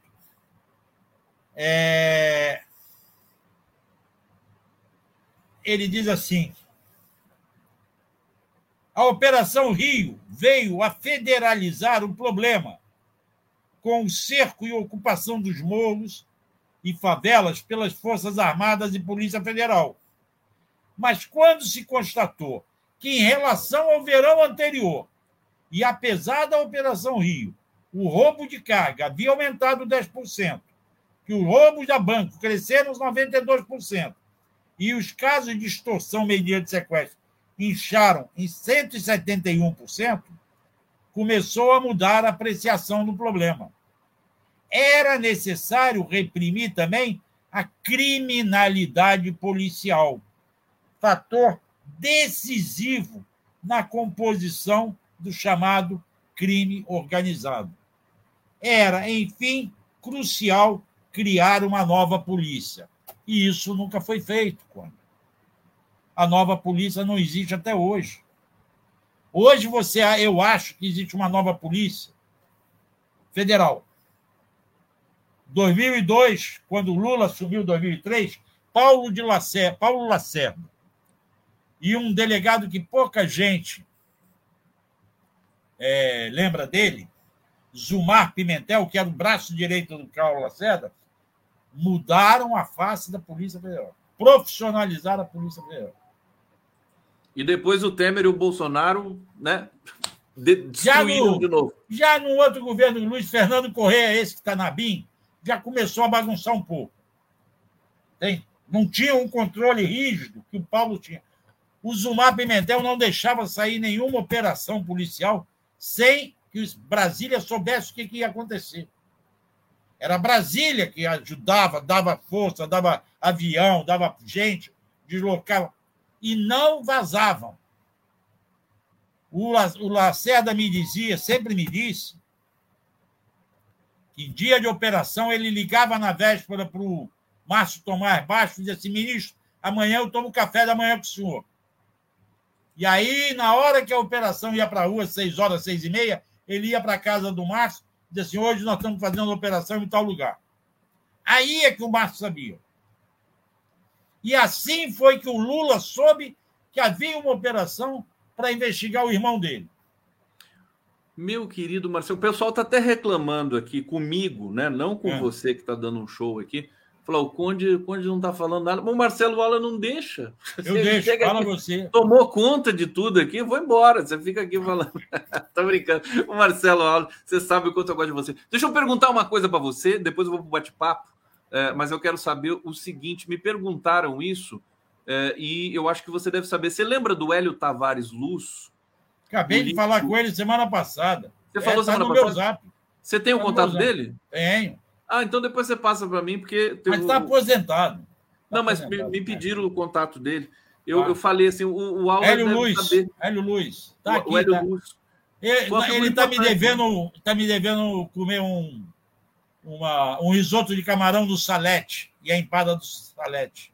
Que ele é que me ensinou quando ele era chefe de polícia, eu era do dia, ele passava de carro lá no dia, me pegava, eu ia com o Arnaldo César almoçar com ele no Salete, que é um restaurante aqui na Tijuca. Olha, se tem uma coisa que o Auler sabe fazer tão bem quanto o jornalismo que ele pratica, é comer, né, Auler? Você, você eu gosto bem, de né? comer. Aquela coxinha de, de, camarão que você me mandou a foto naquele é. dia. Escuta. Ah, risole de camarão. Risole, risole de, camarão. camarão. Meu Deus, você está dando fome. Já tá do Gracioso, do Gracioso, lá na do Praça Gracioso. Você sabe fazer esse risoto aí? Não, não. O risoto eu faço, outro tipo de risoto. Não, o risoto você sabe. Sei, mas o risole não. Risole eu nunca fiz. Quando eu for aí te visitar, você vai fazer esse risoto aí, bicho. Estou programando um arroz com frutos do mar para o grupo da, do 247 aqui, para sucursal do 247 no Rio. Ah, Marcelo Auler, olha aqui o Vicente Joclas dizendo: Marcelo destrinchando o fenômeno social do Rio pós-capital, sabe tudo, Marcelo. Sandra Lopes, depois dessa aula do Auler, finalmente eu entendi como funcionam as sutilezas do crime do Rio de Janeiro. Você sabe que o Marcelo Auler não chama Marcelo Auler, né? O Auler é porque ele dá sempre uma aula. Né? Daí ficou Auler. Né? Não. É sempre uma. Júlio César Beraldi. Auler não é mais eficaz. De... Auler, pergunta o Júlio César, não é mais eficaz descobrir os laranjas dos negócios das milícias e assim quebrá-las financeiramente? Fala, Auler. É o que estão tentando, Beraldi. É isso que eles querem tentar. Ao, uhum. ao dizer que vão asfixiar financeiramente, eles vão atrás das contas. E essas contas não estão em nome dos milicianos. Estão em nome de laranja, de parentes. De, é, parentes, amigos. Dificilmente está em nome de milicianos. Não, eu, me parece que o governo está mobilizando até o Ministério da Fazenda para essa, essa operação. Não, a Receita, a Receita Federal. Trabalhar junto. A inteligência da Receita. A Receita tem uma inteligência que trabalha bem. Uhum, uhum. Me lembro Aí, disso. Sabe o que, que aconteceu? Copa do Mundo.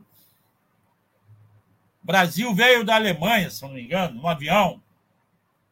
E aí, o João Avelanche, João Avelanche, não, o filho dele, o Ricardo, o genro dele, o Ricardo Teixeira. Ricardo Teixeira. Trouxe um, um equipamento de chope daqueles que você tirava o chope na mesa. Não existia isso aqui ainda, sabe? Aqueles bares que você cria uma serpentina e você passa a servir na sua própria mesa e há um controle. E ele botou isso no restaurante que ele explorava no Jockey Club.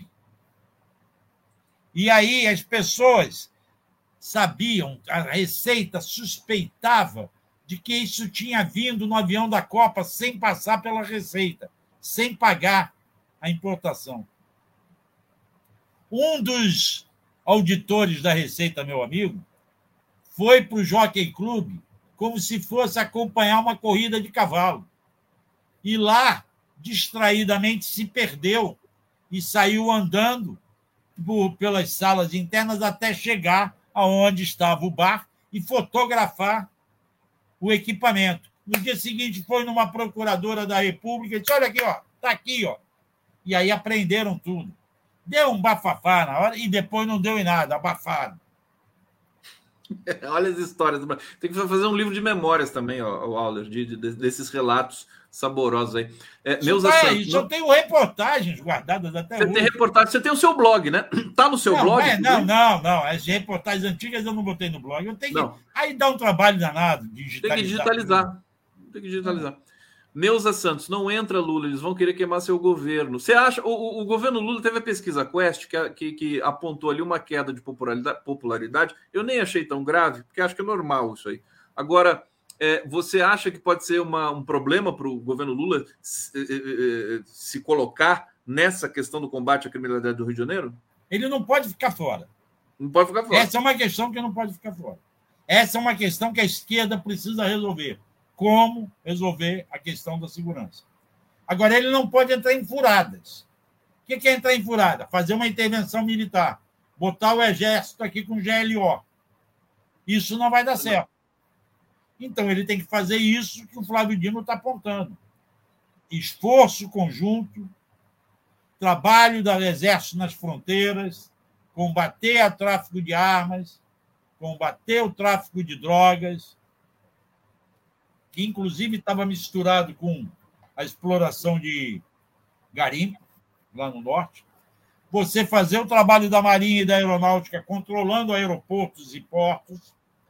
Você fazer a Polícia Rodoviária Federal com a frente, com a Força Nacional, controlando estradas, vigiando, fazendo o trabalho de inteligência da Polícia Federal com a Receita Federal e mais polícias estaduais. Aí você começa a criar um conceito e a descobrir como combater isso. Não pode Vamos acompanhar de perto tudo isso, inclusive com o trabalho aqui de excelência que o Auler faz. Miriam Andrade, Cláudio Castro é leniente com, os mili com as milícias, todos matam na sexta e vão aos cultos nos domingos. A Silene está dizendo aqui, Auler não é sobrenome, é verbo. Pronto, está resolvido aqui. Não é sobre aqui nem era luto, não é sobrenome. Luto não é é, palavra, substantiva, é verbo.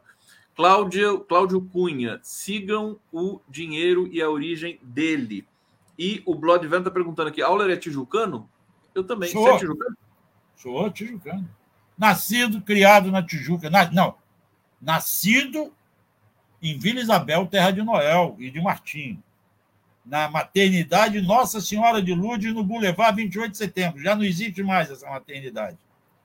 Fui nascido lá, parido lá, mas criado na Tijuca. Na Tijuca. Na Praça Sans Penha. E hoje eu moro perto da Praça Sans Penha, moro na Barão de Mesquita aqui. E torce pro América. Tá aqui, América. ó. Ó. Esse é o Marcelo Auler, nada mais carioca do que o Marcelo Auler. Auler, para aproveitando então, já que a gente fez toda essa essa, esse dossiê aqui da, das milícias do Rio. Você sabe que amanhã, olha só quem eu vou receber na live da BJD. É, olha só, é isso aqui, ó. Milícias, o que fazer? Teremos ali a Luciana Boatê, que você conhece, Sim. Iris Rosa e o Gabriel Sampaio. Vamos, vamos falar sobre isso. A, a, a Boatê é vereadora, enfim, vai ser um debate muito bom e convido a todos para assistir amanhã, 11, 11 e meia da manhã, ao vivo. Auler, essa história do Braga Neto é, tá ali apontado como possível candidato a prefeito e o julgamento no STF. Como é que está esse xadrez aí? Onde é que entra o Cláudio Castro, o, o, Eduardo Paes? Como é que está esse negócio? O Braga Neto está sendo lembrado como candidato da direita para a prefeitura no Rio. Mas por quê?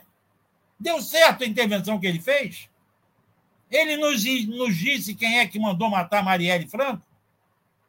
O que, que ele entende de segurança? Aquela intervenção deu algum resultado positivo? Além disso, ele foi se meter com o Bolsonaro. E agora corre o risco de ficar inelegível. Eu não entendi, eu não li, eu não ouvi o voto do ministro Benedito, que pune com a inelegibilidade o Bolsonaro e alivia a barra do Braga Neto. Mas também não ouvi o voto do ministro Floriano, que acha que os dois não podem ser elegíveis, tem que serem inelegíveis. Eu acho que o Braga Neto está com digitais nos mesmos crimes que o Bolsonaro praticou. Deu força. Ameaçou a democracia. Ameaçou as instituições. Logo, ele não pode ser elegível, não pode ser candidato.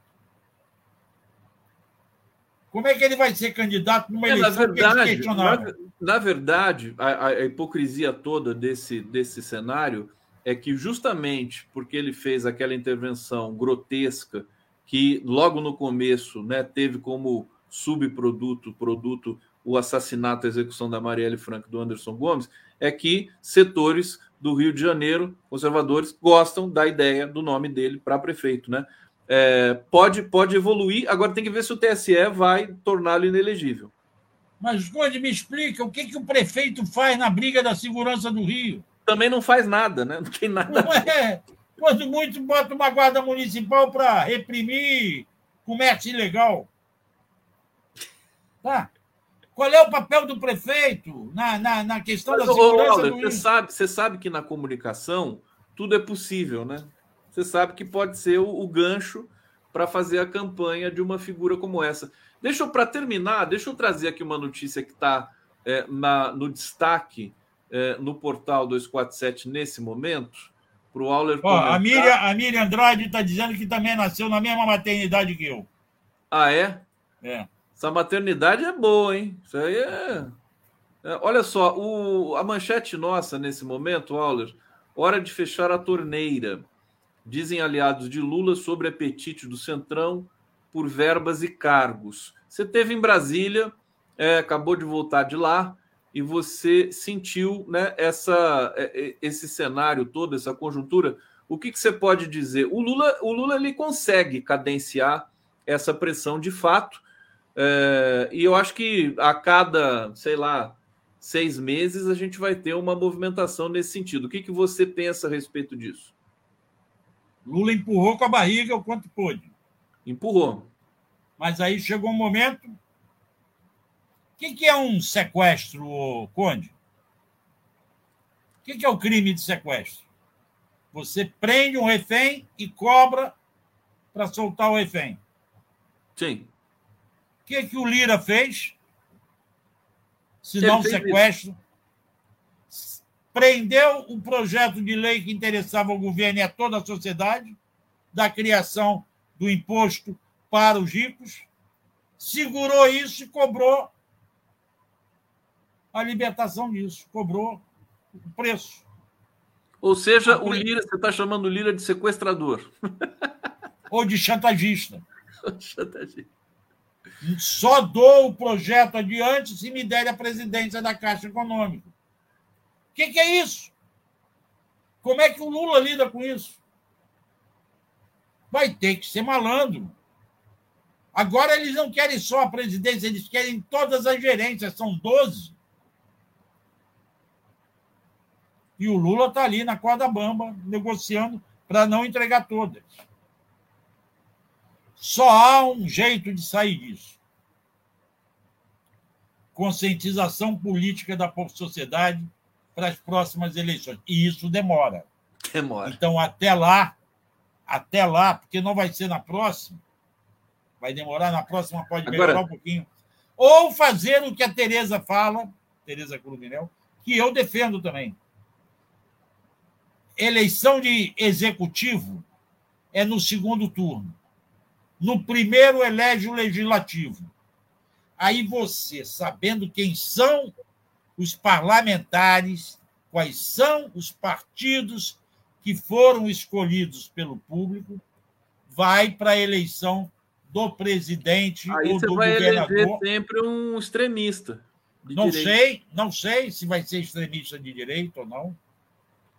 Você pode trabalhar numa eleição para é, esquerda. Você tem que ter uma consciência política que deixou de ter como que o PT cresceu dos anos 70, dos anos 80 e 90? Através da sociedade política, da sociedade civil organizada, através de associações de moradores, através das comunidades eclesiais de base, através dos sindicatos, que faziam a campanha política, faziam mobilização política contra a ditadura, a favor do, do voto direto. Hoje, aí o PT ganhou, chegou no poder, e vários desses movimentos murcharam. Murcharam.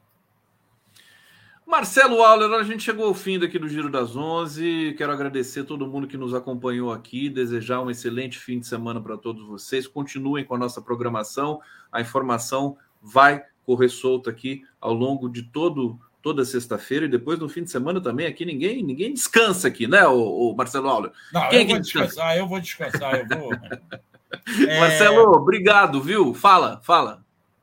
Obrigado a você por me dar esse espaço todo Obrigado aos telenautas por terem paciência de ouvir as minhas bobagens. Obrigado a todo mundo. Um beijo grande. Bom fim de semana para todo mundo. Viva Marcelo Auler. Me passa o telefone do rapaz lá. Qual o rapaz? Ah, tá. Vou passar. Valeu, gente. Tchau.